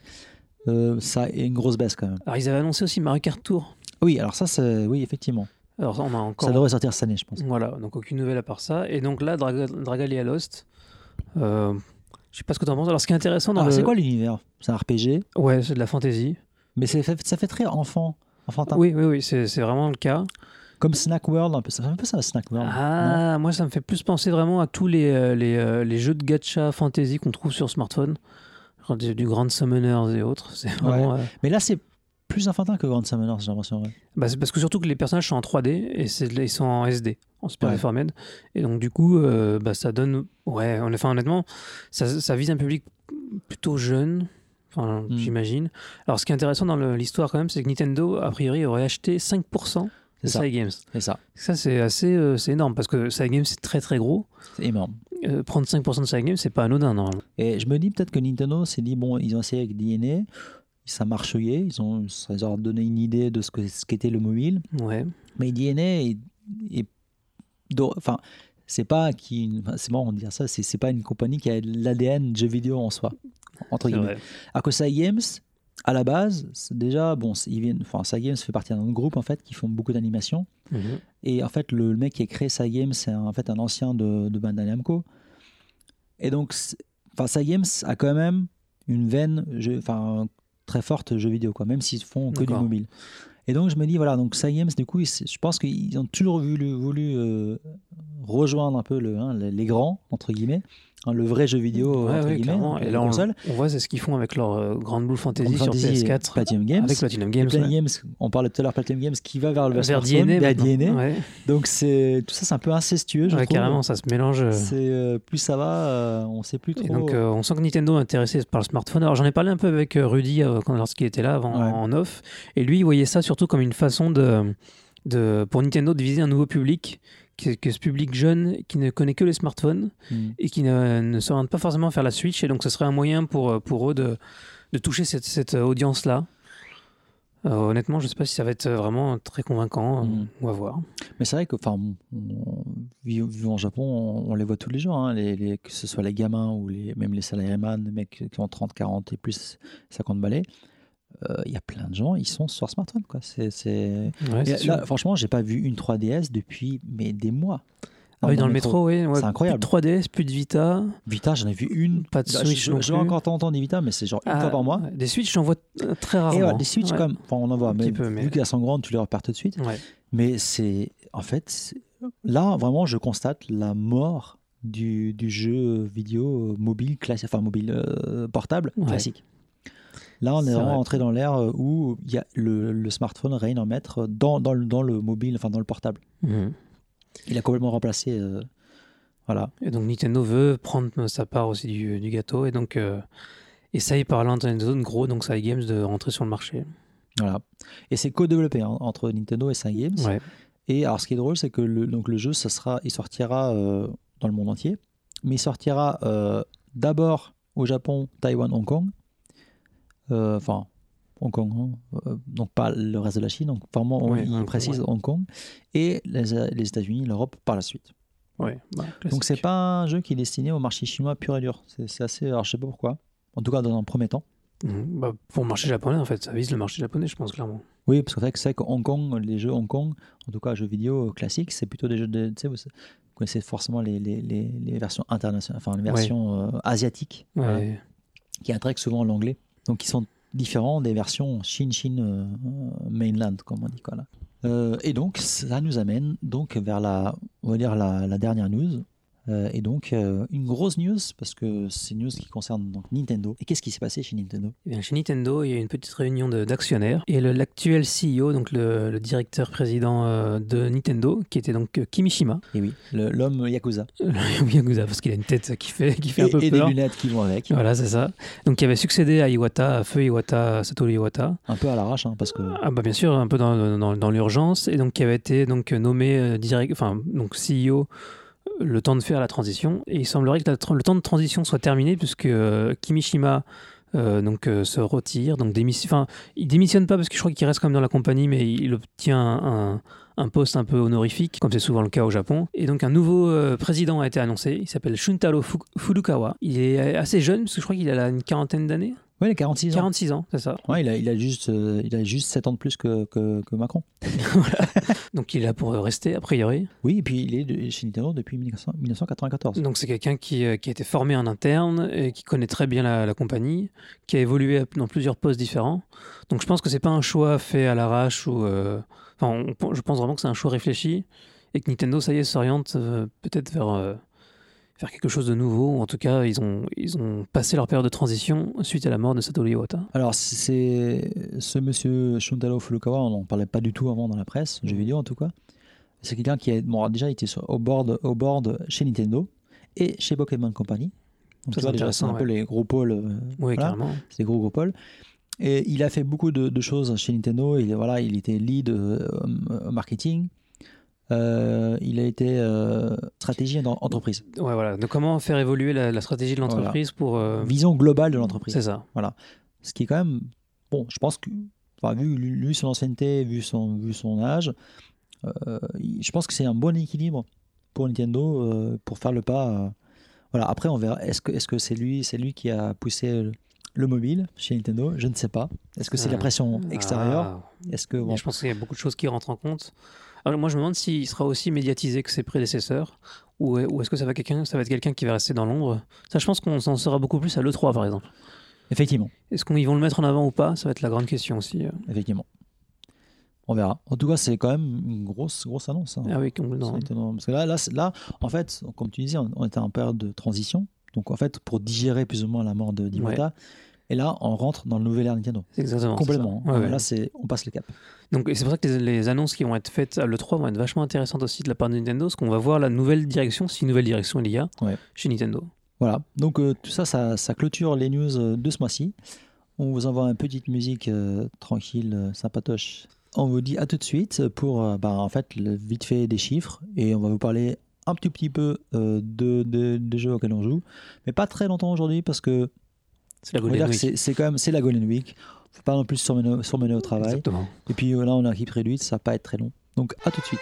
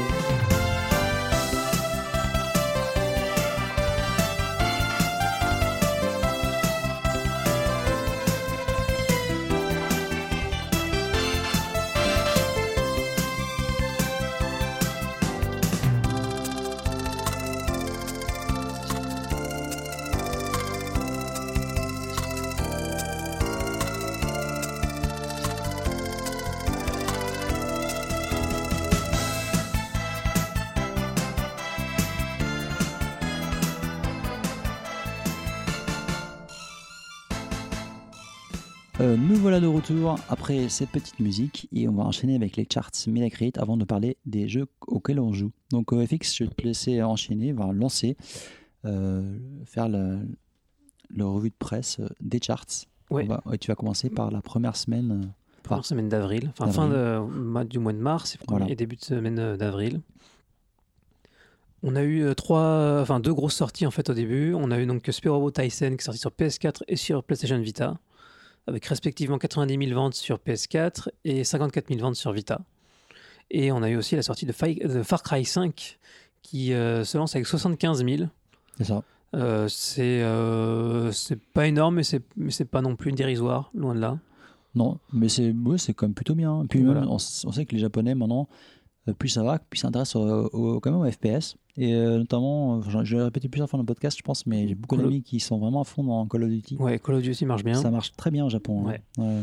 Donc les FPS, euh, ça commence à vraiment prendre. En fait. Je, je pense que les Japonais ils disent Ah, encore un FPS euh, fait par Ubisoft, par exemple Occidentaux, machin. Ouais, Ça a euh, l'air cool, c'est bien, c'est techniquement c'est quand même à la hauteur. Mais globalement, les AAA occidentaux maintenant commencent, on se revient de, on, euh, commence à marcher. On se souvient de Horizon qui, qui a vraiment fait Oui, des, des bonnes vrai. ventes pour, ce que- pour, le, pour un jeu Gaijin. Il y a Creed aussi, il me semble, qui a fait des chiffres euh, Honnête. ouais, vraiment honnêtes. honnête. Ouais. Donc euh, on va voir que c'est pas le cas pour tous, mais en tout cas, euh, bon bah c'est un lancement qui est, qui est à noter. Complètement. Voilà. Puis juste une petite no- no- annotation, annotation c'est que Robot Tyson X c'est mieux vendu sur euh, PS4 que sur Vita. Et donc on voit que le, le switch se fait euh, au fur et à mesure. hein. c'est que on se dit quand même, bon, ça, maintenant tous les Japonais ont leur, vie, leur, leur euh, PS4 à la maison. Je pense Donc, que euh, avec, bah, le Monster Hunter, Monster Hunter était sans doute la- le dernier jeu que qu'un Jap- un, un gamer japonais pouvait attendre. Voilà. Pour, là, il euh, l'a acheté. Maintenant, il a- donc maintenant ils ont tous la Genre, PS4. tous les gamers, euh, même ceux qui étaient réticents à avoir une console de salon hein, chez eux, chez eux Ouais, maintenant ils l'ont. c'est ça. S'ils l'ont pas acheté après euh, Final Fantasy, Dragon Quest et Monster Hunter, c'est qu'ils l'achèteront jamais la PS4. Tout à fait. On enchaîne avec la deuxième semaine. Alors, aucune euh, grosse sortie. Et du coup, quand il n'y a pas de grosse sortie, eh ben, qu'est-ce qu'on voit? Les jeux Nintendo qui reviennent en haut du top. Donc, euh, Kirby qui fait des chiffres exceptionnels, Splatoon 2, Mario Kart, Zelda, euh, Mario et compagnie. Toujours. Euh, bah, la Wii se vend. euh, Pikachu. la Wii, pardon, la Switch. La Oui. Switch se vend vraiment très bien. On tourne aux, jours, aux alentours de 35 à 40 000 exemplaires par semaine. Ce qui, f- ce qui est euh, quasiment deux fois plus, un peu plus que deux fois plus que la PS4. C'est ça, mais maintenant, ce qui est dingue, c'est qu'avant, on avait, euh, je sais pas, par exemple, la- même la, la- la Vita et, la, et la DS étaient en- avaient approché les 15 000, 20 000 ventes. Euh, tout ça, c'est fini maintenant. Tout ça, maintenant, maintenant, euh, on a la Switch qui fait 40 000 ventes. 30 entre 30 et 40 000 ventes tous les mois. Et après, loin derrière, on a moins de 10 000 ventes, la PS4 et la, et la 3DS. Quoi. Enfin, la, la New 2DS au Japon. Voilà. Bah, alors, la PS4 se maintient toujours, euh, parce qu'on si on cumule la Pro, Oui, il faut cumuler la Pro. Voilà, on atteint toujours vers, vers 15 000. Effectivement. Et ensuite, il y a deux, vraiment deux paliers. Et après, en dessous, c'est la 3DS, mais bien en dessous. Voilà. Il y a vraiment plus que deux consoles au Japon. Et, en- et surtout une, en fait, qui est la Switch. Mais complètement. Là, c'est la Switch, Switch, Switch à, à toute la- à toutes les sauces. Quoi. Et donc, prochaine, prochaine semaine. On a la sortie de, de Snack World. Voilà. Alors, je ne sais pas si vous vous souvenez, c'est la nouvelle licence euh, Level 5 qui avait été déjà teasée depuis un bon moment et qui sort enfin sur euh, Switch et qui fait seulement 35 000 ventes. Ouais. Euh, on peut dire que c'est un four. Oui, bah, ils ont tenté une licence. Euh, ça sera, comme on dit en japonais, Saisho de Saigo. hein, c'est une- voilà, Ils ont tenté. le début et la fin. Ils ont tenté. Ce sera, à mon avis, ils vont vite fait la, la cuter. Ouais, parce que là, c'est étonnant dans la mesure où il y avait, un- où il y avait beaucoup d'investissements. Il me semble qu'il y a un animé aussi. Ouais, Et 35 000 ventes sur Switch, qui est pourtant le, le terrain idéal pour un jeu level 5. complètement. Et euh, beaucoup moins que Nino Kuni, par exemple. Je pense que c'est, ça en plus qui est vraiment choquant, c'est que le, le- le jeu, le jeu euh, sort sur Switch, quoi. C'est la console du moment au Japon qui se vend le mieux. Qui commence à avoir une base installée quand même rapidement assez grande. Euh, Il y a beaucoup de parents qui achètent les Switch pour eux au départ, mais après qui le filent à leur, à leur gamin. Ouais. Les gamins, ils jouent, à, ils jouent à la Switch, beaucoup. Et euh, là, je pense que la, cible- la, cible, target est parfait. Bah, mais ça se vend pas. il suffit de regarder le top 3. En dessous de Snack World, on a Kirby et Splatoon 2, Voilà. Donc, qui doivent être exactement la même cible que The Snack World. exactement, c'est ça. Et pourtant, ça, c'est des jeux long-sellers qui se vendent depuis, euh, depuis des mois et des mois. Enfin, en tout cas, dans la mesure non, pour Splatoon 2. Et Snack World fait seulement 35 000. Ouais, Kirby qui se vend 10 fois plus, presque. Ouais. C'est juste, c'est juste dingue, quoi. Donc oui, là, c'est comme tu dis, c'est un gros, gros four pour, euh, pour Level 5 qui est plutôt habitué à essorer leur licence. Là, ils ont, ils ont rien à essorer dès le départ. hein. Ouais. Ils vont devoir se rapatrier très vite sur euh, Inazuma. Inazuma Eleven. ouais. Complètement. Et voilà. Et donc, euh, on passe à la dernière semaine Et donc là, Dernière avec semaine qui est intéressante. deux grosses sorties Ouais. qui sont. Euh, donc le Nintendo Labo. Voilà. Donc là, on voit les pubs partout dans le métro. Il y a beaucoup de pubs. Et un Nintendo Labo qui était vendu en deux packs. Le Variety Kit qui a fait 90 000 ventes. Donc en fait, ça c'est le pack euh, où il y avait, dans lequel il y avait le piano, le- le- la canne à pêche, les, les mini voitures et tout ça. Voilà. Donc 90 000 ventes. Et ensuite le robot, le pack robot, qui lui s'est vendu à 28 000. Voilà. Euh, donc Plus de 100 000 ventes. Plus de 100 000 ventes. en euh, pour- cumulé, voilà, plus de 100 000 voilà. ventes. Donc c'est bien, mais c'est pas un phénomène non plus. Voilà, c'est pas, pas le Daihito comme on l'attendait au Japon, parce Ouais. qu'on disait sur- surtout les, hein, les gamins japonais, ils aiment bien bricoler, machin, Ouais, ouais. euh, avec les, les, hein, des autocollants, tout ça. Ça marche, plutôt pas mal. Puis d'ailleurs, c'est les premiers de la vente, première, Voilà. première, première place dans les ventes de la semaine. Mais euh, pour, je pense que pour un, peut-être que pour un jeu Switch euh, et un nouveau concept, tout ça, c'est peut-être pas aussi hallucinant comme vente. euh, Ouais. voilà. Après, je pense que ça reste rentable pour Nintendo. On va voir sur long terme ce qu'on commence à faire, mais euh, Alors voilà, est-ce que ça va être un long salaire comme tous les Nintendo? c'est une bonne question Mm. à voir. Et donc, qu'est-ce qui est la deuxième grosse sortie Et la deuxième grosse sortie, c'est la grosse euh, triple A occidentale du moment, c'est God of War. Voilà. God of War qui fait 46 000 en première semaine, ce qui est vraiment très très peu. C'est alors, alors comme ça le chiffre, hein, tu regardes 46 000, ça paraît très peu. Après, si tu regardes sur le hein, l'historique de, de, de la série God of War au Japon, c'est le God of War qui s'est le mieux vendu dans l'histoire de tous les God of War au Ouais. Japon. Le meilleur démarrage de God of War. Meilleur démarrage, mais quand on compare avec le Far Cry 5 du Voilà. début du mois, on est, on est bien en dessous. Alors que pourtant, c'est euh, deux grosses triple A euh, occidentales qui, euh, bah, qui devraient faire du bruit. Quoi. Alors, tu- si tu mets God of War et, euh, et Far Cry 5 côte à côte, tu as des ressemblances. La barbe, ils ont tous les deux des barbes des hipsters. Par contre, Ouais. Kratos, il a pas de cheveux. Ah voilà, alors ça Alors, serait Est-ce ça. que ce serait ça Est-ce parce que que- Hage- Le Hage Oji-san, hein, euh, au Japon, il n'a pas une image euh, très positive. C'est vrai. Les- tous, les, tous les Japonais, euh, leur plus grand complexe, c'est voilà, c'est leur peur, c'est de perdre leur- leurs cheveux à 40-50 ans. Euh, quand on voit le, hein, le, quand on voit Kimishima, on un peu le style de, de Oji-san, c'est voilà, c'est le mec avec les lunettes sans, sans cheveux. Et c'est vrai que c'est pas très sexy, c'est très mal vu auprès des femmes. Enfin, toute une imagerie très très malsaine. Et euh, même à la télé, Ouais, vous mais allumez Est-ce un- que c'est ça vraiment qui a joué? Je sais pas, en tout cas, tu allumes la télé japonaise, euh, tu vois tout de suite des produits, les mecs qui se foutent des produits sur, la, sur le crâne Oui, pour pour, faire pousser euh, leurs cheveux. Pour vaincre leur calvitie Voilà. Je bon, sais pas. Bah, Kirby non plus n'a pas de cheveux, ça ça bien quand même. Qui ça Kir- Kirby Mario, il a des cheveux. Mario a des cheveux. Link a des cheveux. les gens aiment Krillin. Krillin, il n'a pas de cheveux. Krillin, il avait des cheveux. Il non, il en a après. Oui, bah, oui, c'est l'inverse. Il, a, Il a oui, commencé sans cheveux. Il en a, oui, il en a après en fait. Voilà, tu vois, c'est pour ça. Après, il est classe au Japon. Il est- Ah, au début, il était bon, il était pas Bah, très attends, euh, Kratos sur le bon chemin, il a une barbe qui a poussé. Peut-être qu'au prochain épisode, il aura des cheveux. Il se rase la barbe, il a des cheveux? Donc, garde la barbe, mais qu'il ait des cheveux en plus. Ah, en fait, ce serait cool d'avoir un, un mode vraiment hippie, euh, pas hipster, mais hippie, avec des grosses locks et une grosse barbe. Non voilà, c'est God of War le 6. euh, voilà. Donc, bon, on verra. De toute façon, on va passer maintenant euh, au jeu auquel on joue. Et on va vous parler justement de. Enfin, moi, je vais vous parler vite fait de God of War, de ce que j'en pense. Euh, J'ai dû faire à peu près les trois quarts du jeu, je pense. Mais on je pense qu'on va revenir euh, sur le jeu Le mois prochain, peut-être. le mois prochain avec Greg quand il sera là, parce qu'il a bien torché aussi. Ouais, moi, je l'aurais fait à ce Et moment-là. toi, tu l'as refait aussi. Et donc là, juste, je veux dire comme ça, mon, comme ça, direct, mon ressenti à chaud sur, sur cette licence, enfin en tout cas sur ce, ce jeu-là, c'est vraiment le. Comme à l'époque, quand le premier. En fait, moi, euh, l'impression que j'ai, c'est ça. C'est quand, quand le pr- premier Assassin's Creed du nom était sorti, ce Assassin's Creed, c'était un, un jeu concept où ils avaient pris plein d'idées dans tous les sens. Ah. Prince of Persia, euh, euh, les- les- les- un peu, de, un peu de, de- de stealth de Metal Gear, un, un- un peu de jeu d'action par-ci par-là. Ils avaient fait un concept comme ça, avec une nouvelle idée quand même. Un open world, mais pas à 100% quand même. Mais voilà, donc un, un- un- un- un jeu. Melting pot, des melting bonnes idées pot, du des moment. bonnes idées du moment. Tu sentais vraiment que les game designers chez Ubisoft à l'époque, ils avaient fait bon, qu'est-ce qui se fait de bien un peu partout en, en ce moment dans, dans, dans le triple A Mhm. et on va tout mixer dans un nouveau genre AAA. Euh, et ça donnait Assassin's Creed. hein. Après, on aime ou on n'aime pas, mais c'était euh, voilà, c'était un peu le. le- Et là, j'ai l'impression que c'est la même chose. que, franchement, je, je, tu- ce que, moi, ce qui m'a le plus choqué, pas choqué, pas, pas en- De plus marqué. Mar- non, mais cho- oui, choqué, mar- enfin marqué, c'est pas. Oui, je dis choqué parce que ça m'a vraiment sauté aux yeux Mhm. et mais pas choqué dans, dans le mau- dans- dans- du mauvais côté, hein. Euh, c'est que ça, ça- je trouve une énorme ressemblance avec euh, Last of Us. Et tu me disais qu'il y avait comme un rapprochement entre. Il y a des gens qui, qui étaient entre Naughty Dog et Ah Santa oui, il y, a- y des gens qui sont passés d'un studio Voilà. à l'autre. ouais. Donc euh, ça sent vraiment. Alors, ou- outre juste le fait hein, que ce soit une gamine avec, le- avec un. C'est pas son père, mais avec un, avec un adulte. Qui représente son père euh, symboliquement. Oui, symboliquement, c'est son père, voilà.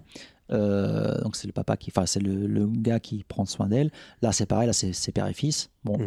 Euh, donc ça, ils reprennent cette idée-là, mais jusque dans le gameplay, ça en fait, à travers le discours entre le père et le fils, ça raconte l'histoire en même temps. D'accord. Voilà. narration, ça Narration beaucoup, et euh, tu comme comme euh, comme c'était Ellie dans ça va Oui, c'est- c'est Ellie. Quand tu vas la voir, en fait, des fois, tu peux aller la voir et quand tu vas la voir, elle va te raconter un truc. hmm. Là, c'est pareil. Tu, il y aura des interactions qui se créent quand tu fais certains certaines actions. Voilà. Un coup de hache dans le genou, ça marche aussi ou- Euh, non, enfin non. Alors, il, Ouais, non, il fout pas des claques à son fils, non. Ah, bah alors, mais c'est pas Kratos. Euh, mais il le traite à la dure. Ah, quand pas- même, quand même, je veux dire, Ah, voilà, il, a- il, a- il lui apprend la survie quand même. Ah, voilà. Minimum quoi. bon. Donc ça c'est voilà, donc c'est quand même tu sens vraiment, tu ressens vraiment ça. Euh, au niveau du gameplay, euh, alors c'est- c'est vraiment un mix entre Dark Souls je trouve et, et, et Last of Us. Donc Last of Us parce que la caméra est un peu comme Last of Us, donc derrière, les, enfin Ouais. on pourrait même dire euh, euh, Resident Evil que- 4, Ouais, oui, ça, Voilà. c'est une caméra de TPS en fait. quoi. TPS, mais oui, mais Très proche. très proche. Ça fait me penser à Psycho Break, moi, quand je voyais je Ouais, le ça, très proche. Euh, du coup, au début, c'est la prise en main est un peu euh, compliquée parce que tu as du mal à avoir du recul. Parce que des fois, tu as des ennemis qui t'attaquent de tous les côtés Ah, et tu as des flèches pour t'indiquer d'où ils viennent. Mais des fois, au début, c'est vraiment bizarre parce que parce que c'est un gameplay plutôt à la, à la Souls. Donc, il faut vraiment faire beaucoup de dodge et de ti- timer les dodges parfaitement pour faire les contres et tout ça. Et du coup, le, le fait que la caméra soit aussi proche, au début, c'est assez déroutant. Et, euh, et vu que dans, dans Dark Souls, ce qui est cool, c'est que même avec un, avec un équipement, équipement de base, tu as tous les coups dès le départ. Et donc, tu peux tout faire dès le départ, même si ça n'a pas des armes puissantes, mais tu peux Mhm. quand même esquiver dans tous les sens et faire, faire des comptes dans tous les sens. Alors que dans God of War, tu as un espèce de skill tree, plus Ah ou moins, c'est pas un skill tree, mais tu débloques des trucs, comme dans, comme dans Otoku en fait. Ah, ok. Parce qu'au début, au début, tu galères vraiment, et au fur et à mesure que tu débloques euh, des, des- des- des nouveaux pouvoirs, tu deviens ultra puissant en fait. Hmm. Et donc au début tu galères. Et en fait c'est ça que mon- reproche par rapport à ça serait plutôt c'est que je trouve que tu, tu galères beaucoup au début et après tu deviens ultra puissant. Donc il y a, il y a la progression, elle est pas, la Pas progression, équilibré en fait. est- oui c'est peut-être mal équilibré. Ouais. C'est peut-être mon ressenti, je sais pas. On verra Greg ce qu'il en dira. Donc ça ça m'a un peu dérangé. Euh, par contre sinon enfin je veux dire sinon c'est le, le jeu il est ultra beau. Moi je suis sur une voit dans le PS4 trailer. standard. Ouais. Euh, le framerate, bah, je sais pas qu'il est 60, c'est c'est pas du 60 fps, mais c'est quand même vraiment assez, c'est- quand même plutôt très stable Ouais. et plus connaître surtout pour la pour la pour la beauté du jeu. Et euh, donc c'est pas un God of War couloir comme on a l'habitude de voir, c'est pas du Bayonetta et c'est pas non plus du open world. Alors j'ai pas fait l'Uncharted 4, Ouais. mais j'imagine que c'est un peu l'idée, euh, c'est un hybride Uncharted 4, euh, parce qu'en fait, euh, Last of Us, c'est un couloir. hein. Ouais. Alors, mais là, pour moi, c'est un hybride dans Dark Souls et Uncharted 4. C'est-à-dire qu'en fait, tu, euh, Dark Souls n'est pas un open world, mais tu as l'impression que c'est un open world parce qu'en fait, tout est connecté. Alors, même s'il y a des loadings, les portes que tu vas Mhm. prendre pour accéder à un nouveau niveau est lié au niveau level design et du coup tu as toujours l'impression d'être dans un univers qui, qui est complètement connecté et dans celui-là c'est pareil en fait c'est que tu te tu, tu euh, alors ça passe pas tu commences à Midgard Ouais. hein, parce que c'est la base de mythologie euh, viking, c'est Midgard. Tu te déplaces à Midgard et tu peux de là tu peux aller partout où tu veux et, euh, et c'est et c'est plutôt appréciable même s'il y a des, des, des petits loadings de temps en temps qui coupent un peu peut-être la projection de la- le- T'as des loadings ouais oui. Des, des loadings qui, qui couperaient qui couperaient peut-être l'immersion du jeu. Donc c'est pas c'est pas un Red Dead hein, c'est pas un- Mhm. c'est pas un Rockstar c'est pas un jeu Rockstar. Mais on passe quand même d'un jeu purement euh, beat'em all, euh, purement euh, euh, couloir à un jeu qui est quand même assez ouvert quoi. Donc c'est et c'est vraiment la bienvenue parce que du coup ça, ça permet une immersion dans cet univers euh, mythologie euh, mythologie viking nordique Ouais. qui est vraiment cool quoi donc euh, à ce niveau-là, c'est très bien réussi. Donc le, le système de combat plutôt efficace, peut-être pas encore assez, assez pas assez carré, peut-être pas assez, pas assez équilibré à mon goût. Après, peut-être que je vais voir, j'ai pas encore fini le jeu, hein, je vais voir. Ouais. Le scénario est, est plutôt bien raconté, je trouve. Euh, avec euh, donc plus dans le discours. Donc tu as des trucs à lire hein, dans, dans les objets que tu récupères, tout ça, mais euh, Ouais. et, euh, ou dans, ou dans l'environnement. Mais l'histoire est beaucoup racontée à travers les dialogues entre les NPC. et donc, tu peux vraiment, en jouant, en écoutant, on te raconte l'histoire. Et tu as beaucoup ba- d'histoire background aussi. Pas forcément l'histoire de Kratos lui-même, mais aussi as beaucoup, on t'apprend beaucoup sur la mythologie viking Ah, et la mythologie nordique euh, en background. Et c'est ça, ça, ça, ça évolue en parallèle. Tu as l'histoire de Kratos avec son fils, plus le background euh, donc de, de De l'univers finalement. Quoi. Et, et ça marche plutôt bien l'ensemble en fait. Ok. Alors, peut-être que je serai déçu, peut-être encore plus euh, hein, réellement surpris par la fin, je ne sais pas. Mhm. Mais pour l'instant, ça marche plutôt très bien. D'accord. Voilà, je me fais pas chier du tout, ça avance plutôt bien et c'est plutôt bien, bien amené. voilà. Très bien. Voilà ce que je, vais, je voulais dire sans, sans spoiler. Voilà. Ok. bah, merci bien. Voilà. Euh, Euh, bah, du coup, moi, euh, je continue de jouer à Horizon, donc je ne Voilà. vais pas être long parce qu'on a déjà pas mal parlé euh, le, mois dernier. Mais je suis quasiment à la fin, là, je pense que je le finirai ce soir ou demain, a priori. Et euh, je suis moins positif que ce que je l'étais le, le mois dernier. C'est-à-dire que le, alors, le gameplay est toujours aussi bon. Ouais. Euh, graphiquement, c'est toujours vraiment une boucherie, c'est super beau. Euh, par contre, au niveau de le- du scénario, mais même plus au niveau de la narration et au niveau du, de, de l'open world en général, il y a des, je trouve qu'il y a beaucoup de petits problèmes qui, euh, qui font que c'est pas forcément très agréable. Je vais prendre un exemple, par exemple, lorsque on, arrive à certains endroits du, jeu dans lesquels on, va rassembler beaucoup de, de, de données, c'est-à-dire que ce soit des données audio ou à lire, en fait, qui vont approfondir un peu le background du jeu. Souvent des, des données qui vont arriver en même temps, et donc on- et qui te bloquent en fait dans le, dans le gameplay parce que même si c'est en temps réel, c'est-à-dire que tu vas lire les objets, tu vas écouter des, des, des- des fi- des fichiers audio, bah, ces fichiers audio, lorsque tu les écoutes, tu peux pas trop avancer parce que c'est des, c'est des zones dans le jeu où que- lorsque tu avances, le, Eloy va parler avec un autre personnage, ce qui fait qu'ils vont parler en même, temps- en même temps que le, le fichier audio que tu vas écouter. alors, ça, ça arrive en God of War aussi. Ah oui Alors, c'est. Oui. Alors, alors c'est pas des fichiers audio en tant que Ouais. tel, mais tu peux avoir des, des, des moments où deux paroles vont s'entrecouper. Ouais. Et du coup, bah, tu, tu vas. Tu, ok, j'arrête. J'attends que un personnage ou un PC ou Ouais. voilà, ça se finisse et j'avance après. Donc, t'arrêtes le Mhm. jeu en fait. Oui, c'est ça. Ouais. Donc, ça Et, coupe euh, un peu la ouais. voilà. Et il y avait un peu ça dans, dans MGS5 avec les, les cassettes, mais comme c'était un monde ouvert, tu pouvais plus te balader dans MGS5. Hmm. Là, euh, dans Horizon, l'endroit où tu récupères ces fichiers audio, c'est souvent des zones fermées. Et, euh, et du coup, pareil, quand tu écoutes, quand écoutes un fichier audio, tu vas pas lire les données textuelles qui existent aussi, parce que sinon, tu vas- enfin, lire et écouter en même temps, c'est assez compliqué de lire deux choses différentes. Bah, si tu joues en même temps. Voilà. c'est chaud. Et euh, bah, tu peux, quand tu lis, de toute façon, tu joues pas parce que c'est sur un Oui, voilà. menu. donc, oui. Mais enfin, bref, ça, ça m'a un peu gêné. Le- les NPC en général, moi je trouve qu'ils ont, euh, y a, y a c'est un peu Uncanny Valley. C'est-à-dire que ils sont, c'est bien fait. Enfin, ils sont, la modélisation est, est- est- est top, mais mais ils tombent vraiment dans Uncanny Valley. C'est quoi C'est l'expression de visage en fait? les, les- les- les- les expressions faciales sont très particulières. Le cara design est vraiment moche. Alors ça, après, ça dépend peut-être des gens, mais moi je le trouve vraiment immonde. Et, euh, et les expressions qu'ils ont, le fait que la caméra soit zoomée sur le visage aussi à chaque discussion de NPC, plein de petits problèmes liés à l'open world, par exemple le fait que quand on marche dans une ville et qu'on est euh, qu'un marchand s'adresse à nous, Hmm. il s'adresse à nous de la même façon que si on s'approchait vers lui, aussi ou que si on s'enfuyait en courant.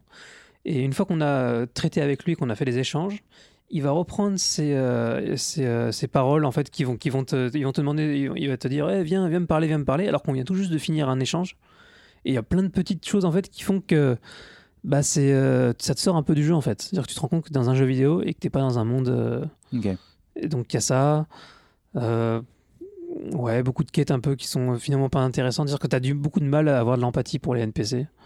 Le- la pauvre femme qui vient de, de perdre sa ferme et qui, qui se fait attaquer par des robots, tu En fait, c'est le contraire de Witcher. Quoi. Witcher, tu vois, tu Ouais. à chaque, chaque, chaque Exactement, c'est ça, euh, voilà. mm. Witcher, c'est vraiment bien écrit, te- tu, tu Mm. plonges dans l'univers au fur et à mesure. Euh, dans, dans Horizon, t'as pas forcément envie d'y rentrer. En fait, ouais, c'est vrai que à la fin, vraiment. skippes, là- quoi. Ouais, tu, tu Mm. skippes. Enfin, moi, je, je skippe pas parce que je fais quand même l'effort de, de tout lire, de tout écouter, etc. Mais je me sens pas impliqué, en fait. Ouais. Ok. C'est pas- c'est un voilà. peu dommage. quoi. Mais, euh, mais sinon, après, le- les qualités restent là. C'est très agréable à jouer. L'open world est vraiment immense, c'est super beau. L'IA des ennemis est incroyable. Euh, ouais, puis là, bon, le scénario, par contre, au fur et à mesure que tu avances, c'est plus. euh, là où je, je trouve dommage, c'est que j'aurais aimé qu'il garde plus de mystère, en fait. C'est-à-dire que tu as l'impression qu'il t'étale tout sur la table, qu'il veut te raconter tout, et que finalement, qu'il te laisse très peu de place à l'imagination. Alors que c'est, alors qu'en fait, le, bon, le principe de, de l'histoire, c'est que tu vas prendre les, les événements qui sont passés il y a plusieurs centaines d'années auparavant, Mm. pourquoi il y a- il y a eu l'apocalypse qui a fait que tu es dans un monde post- post-apocalyptique? Et euh, au lieu de te laisser, ouais, vraiment te laisser des, des choses un peu ambiguës en te disant ah qu'est-ce qui s'est passé? Un peu à la Zelda? Par exemple dans Zelda, tu sais pas exactement ce qui J'aime s'est bien passé. c'est- c'est- ce côté filigrane, c'est Oh, classe. ouais. Et là c'est pas du tout en filigrane. Là on te balance tout et des trucs même qui ont qui ont- on, te fait, on te fait lire des emails d'il y a plusieurs centaines d'années dont on a absolument rien à foutre. Et il y en a plein. Il y en a plein et ça t'enlève vraiment toute la, ma- la magie du, euh, du mystère qu'il Mhm. aurait pu avoir et je trouve ça dommage. Ok. Donc voilà, donc là, je vais le finir bientôt. Mais en tout cas, c'est euh, vraiment ce- c'est un jeu qui a d'énormes qualités, qui est bon à faire, mais qui est voilà, il atteint pas la. Il pourrait être, ça pourrait être un grand jeu, mais ça ne l'est pas. Ouais, en fait, si ça il s'aplatit à des niveaux, Ouais. euh, des fois, et ça. Ouais, ouais. Et tout le, ça- le rythme aussi est pas terrible en Hmm, fait. Ok. Donc euh, voilà, voilà, voilà. Bah, alors, oui, ça, ça me fait penser juste un truc à God of War que je voulais rajouter. euh, parce que tu parles de points négatifs. Donc, Oui. je vais rajouter des points négatifs. à Ah, Vas-y, tu veux faire un concours de points négatifs Points négatifs. Est bien des Euh, Français, tiens. Moi, peut-être, je sais. Ouais, c'est vrai qu'on est, on est, on est réputé être pessimiste quand Ouais. même. hein. Ah, bah, Ouais. pessimiste, en tout cas chiant sur les points négatifs. euh, on, Donc, bien, voilà. on aime bien faire chier. c'est ça, on est bien faire chier. Euh, mais euh, dans God of War, ce qui m'a, bah, ce qui me plaît toujours pas du tout, c'est les, c'est les, c'est et les menus. Ah. Alors pas, pas le, pas le HUD hein, dans le jeu lui-même, c'est quand tu Ouais. appuies sur option, donc euh, start Ouais. pour les anciens, euh, et tu arrives dans le menu euh, de sélection des, pour, pour en fait à- bah, améliorer tes armes et tout ça, et voilà. Alors, dans les anciens God of War, tu avais, le truc de, de, de blood, là, de ton Ah, niveau de sang, ouais, c'était assez cool et plutôt assez simple à comprendre. Là, c'est des menus dans tous les sens. Et en fait, la, la couleur des menus, c'est gris. Ça fait, franchement, ça me fait, j'ai pas envie, j'aime pas trop dire ça, mais ça fait un peu euh, menu Ubisoft euh, à la Assassin's Creed. Tu vois, un peu gris euh, et un peu avec un filtre, Ouais. je sais pas comment dire, un peu froid. Dé- Délavé un peu. Ce y avait, et ça colle pas du tout à l'univers Go- God of War qui est super coloré, et super War, classe. coloré, ouais. Voilà. Ça, ça fait un contraste déjà. Et puis, même une fois que tu as passé ce cap-là, même dans les menus, tu ne retrouves pas du tout. Quand tu, tu, sais, tu veux, bon, tu, ah, ok, je vais upgrader telle partie de mon, mon, mon armure et telle arme. Et tu veux les comparer, mais quand il faut les comparer, tu appuies sur L3 pour avoir pour popper le, le, le, le- L3. faut appuyer- ou L3 ou R3, je sais plus Ouais. tu as popé les menus qui te comparent les trucs, mais du coup ça superpose sur d'autres d'autres menus et au moment Ah tu ouais. vois plus rien et, euh, et tu comprends et tu, tu passes de, de sous-menu en sous-menu. C'est Tu- si compliqué que ça, of Vraiment, c'est- c'est- T'as du craft et tout, du. bah, tu t'améliores tes armures, enfin comme tes armures et tes Ouais. armes quoi. Voilà. C'est pas du non c'est alors c'est pas du Monster Hunter. hein. Ouais. Justement, ce que je me sais ce que je me, je me fais la- je me faisais la réflexion, c'est que Monster Hunter c'est beaucoup plus compliqué au niveau du craft et au niveau alors, euh, à l'époque ils, ont bien streamliné le truc alors que non, le craft est quand même bien évolué. Il faut des milliers de, de, de de- de- de- d'ingrédients pour faire tes trucs et tout. Maintenant, c'est super pratique. Franchement, compa- comparer les, les armures, et voir un peu les, les trier, tout ça, ça marche super bien dans Monster Hunter World. Alors que God of War, qui était à la base un truc super simple, bien, bien classe et tout, maintenant, c'est devenu un bordel monstrueux. Je comprends rien du tout. Ça m'a pris au moins quelques heures pour comprendre qu'est-ce qu'il faut faire, dans, Ok. et qu'est-ce qui sert à quoi. Puis même maintenant, je trouve pas ça pratique. Quoi. Donc, c'est vraiment dommage. euh, Ouais, et, et même au niveau visuel, c'est, assez moche. Quoi. Donc, Ok. euh, chaque fois que je rentre dans le jeu, que je, que, que je joue, que je joue à God of War et que je rentre dans le menu options, j'ai l'impression de, de sortir de la de venir sur le menu de base de la PS4. quoi. Enfin, tu vois, Ah oui, ça, ça me sort du jeu en fait. Ouais. Donc c'est un peu dommage quoi. Et puis après il y a eu pas mal de gens qui se plaignent. Moi ça me dérangeait pas trop, mais qui se plaignent sur des sous-titres qui sont minuscules Ah, ouais. et qui disaient c'est un peu l'époque euh, de, des jeux Capcom sur, sur la sur la Xbox ou Ouais, la- 3, 3, 6 et PS3 au début. de, la- l'époque euh, avant les quand il y a encore les gens qui jouaient sur catholique. Ouais, bah c'était mon cas. Euh, et apparemment, ils ont, fait, ils ont fait des updates pour God of War. Ils disent, ouais, dans, dans, le- dans, le- dans les options, tu peux augmenter la taille des, des caractères. des caractères, sauf que ça fait rien du tout. Ok. En fait, j'ai l'impression que ça épaissit, en fait, ça épaissit le trait. Ils ont mis en bold et puis. euh, C'est ça. Et en fait, ça fait du bold, mais du coup, c'est pas très beau, et, euh, mais c'est toujours aussi petit. Ok. Et des- du coup, c'est illisible. Donc, c'est, voilà. À ce niveau-là, euh, peut vraiment mieux faire, quoi. Bon, Bon, allez, faut après, vaut mieux que ce soit comme ça que l'inverse. Ça a des beaux menus, un jeu de merde. c'est sûr. mais bon. C'est sûr. Voilà, pour, pour un jeu qui a mis 6 ans à coucher, qui est aussi beau et aussi maîtrisé à pas mal de niveaux, tu dis ça, ça, ça fait un peu tâche, je trouve. quoi. Mm. Surtout que les anciens God of War des, avaient des menus plutôt cool, plutôt classe, quoi, et plutôt simples. Mm. Voilà. Ok. Euh, donc, euh, tout ça, ça va clôturer ce, ce podcast. On va pas vous parler de Monster Hunter euh, World cette fois-ci parce que Rudy est parti, puis euh, nos collègues qui jouent à Monster Hunter euh, comme moi, ils sont. bah, Parce qu'en fait, il y a pas mal de DLC en ce moment, mais il y en aura plein d'autres. Et donc, le mois prochain, on vous reparlera de tout ça. On Euh, s'en sortira jamais. euh, ah oui, la Monster Hunter World, ça sera toute l'année. On je pense toute l'année. ouais. Donc, en tout cas, euh, pour vous dire, euh, avant de vous quitter, euh, si vous voulez écouter ce podcast et en faire parler, n'hésitez pas sur iTunes à donner des étoiles, liker, partager les, les posts Facebook. Donc, at kygamer.com sur Facebook, sur Twitter et un maximum aussi parle autour de vous du podcast. On vous dit donc au mois prochain, ce qui sera. Qui, alors là, on est donc on est le 28 euh, avril. Ouais, Donc le prochain podcast, ce sera euh, fin, Fin mai. du mois de mai. début juin, juste Début- avant le 3. Et ce sera juste avant le 3. Donc euh, malheureusement, on n'aura pas, encore, on n'aura pas encore le plaisir de parler de 3. Ouais. Mais voilà, ça sera juste après. On aura des rumeurs. Il y aura- oui, je pense qu'on a, voilà, on aura, on aura le, pré, pré, on aura le podcast pré-E3, ça va être Ça. intéressant. Il y aura pas mal de rumeurs euh, qui vont arriver comme ça à fur et à mesure. Donc euh, on vous dit euh, au mois prochain. Et ah oui, ah oui, voilà, bah c'est là, c'est ce que, c'est ce que je voulais dire et j'ai oublié de dire dès le départ, c'est que en fait on va aller au Beat Summit comme Ah oui, tous les à ans. fait, oui, oui. Donc, hein, le, cette espèce de, de salon euh, jeu indé qui a lieu tous les ans à, à Kyoto. Et donc, euh, cette année, on, y aura toi Ouais. euh, et peut-être un autre ami à nous. En tout cas, on sera au moins tous les deux. Donc, on, on vous, on vous fera un petit, un petit récap. euh, un petit, un petit, raco- un petit rapport euh, récap euh, du Beat Summit. Euh, donc, avant, avant, le, avant, je pense, avant le, le- le podcast prochain du fin, fin, fin, fin mai. Euh, donc, voilà. Donc, en attendant euh, de, de partir à Kyoto, on vous dit au mois prochain. Et comme toujours,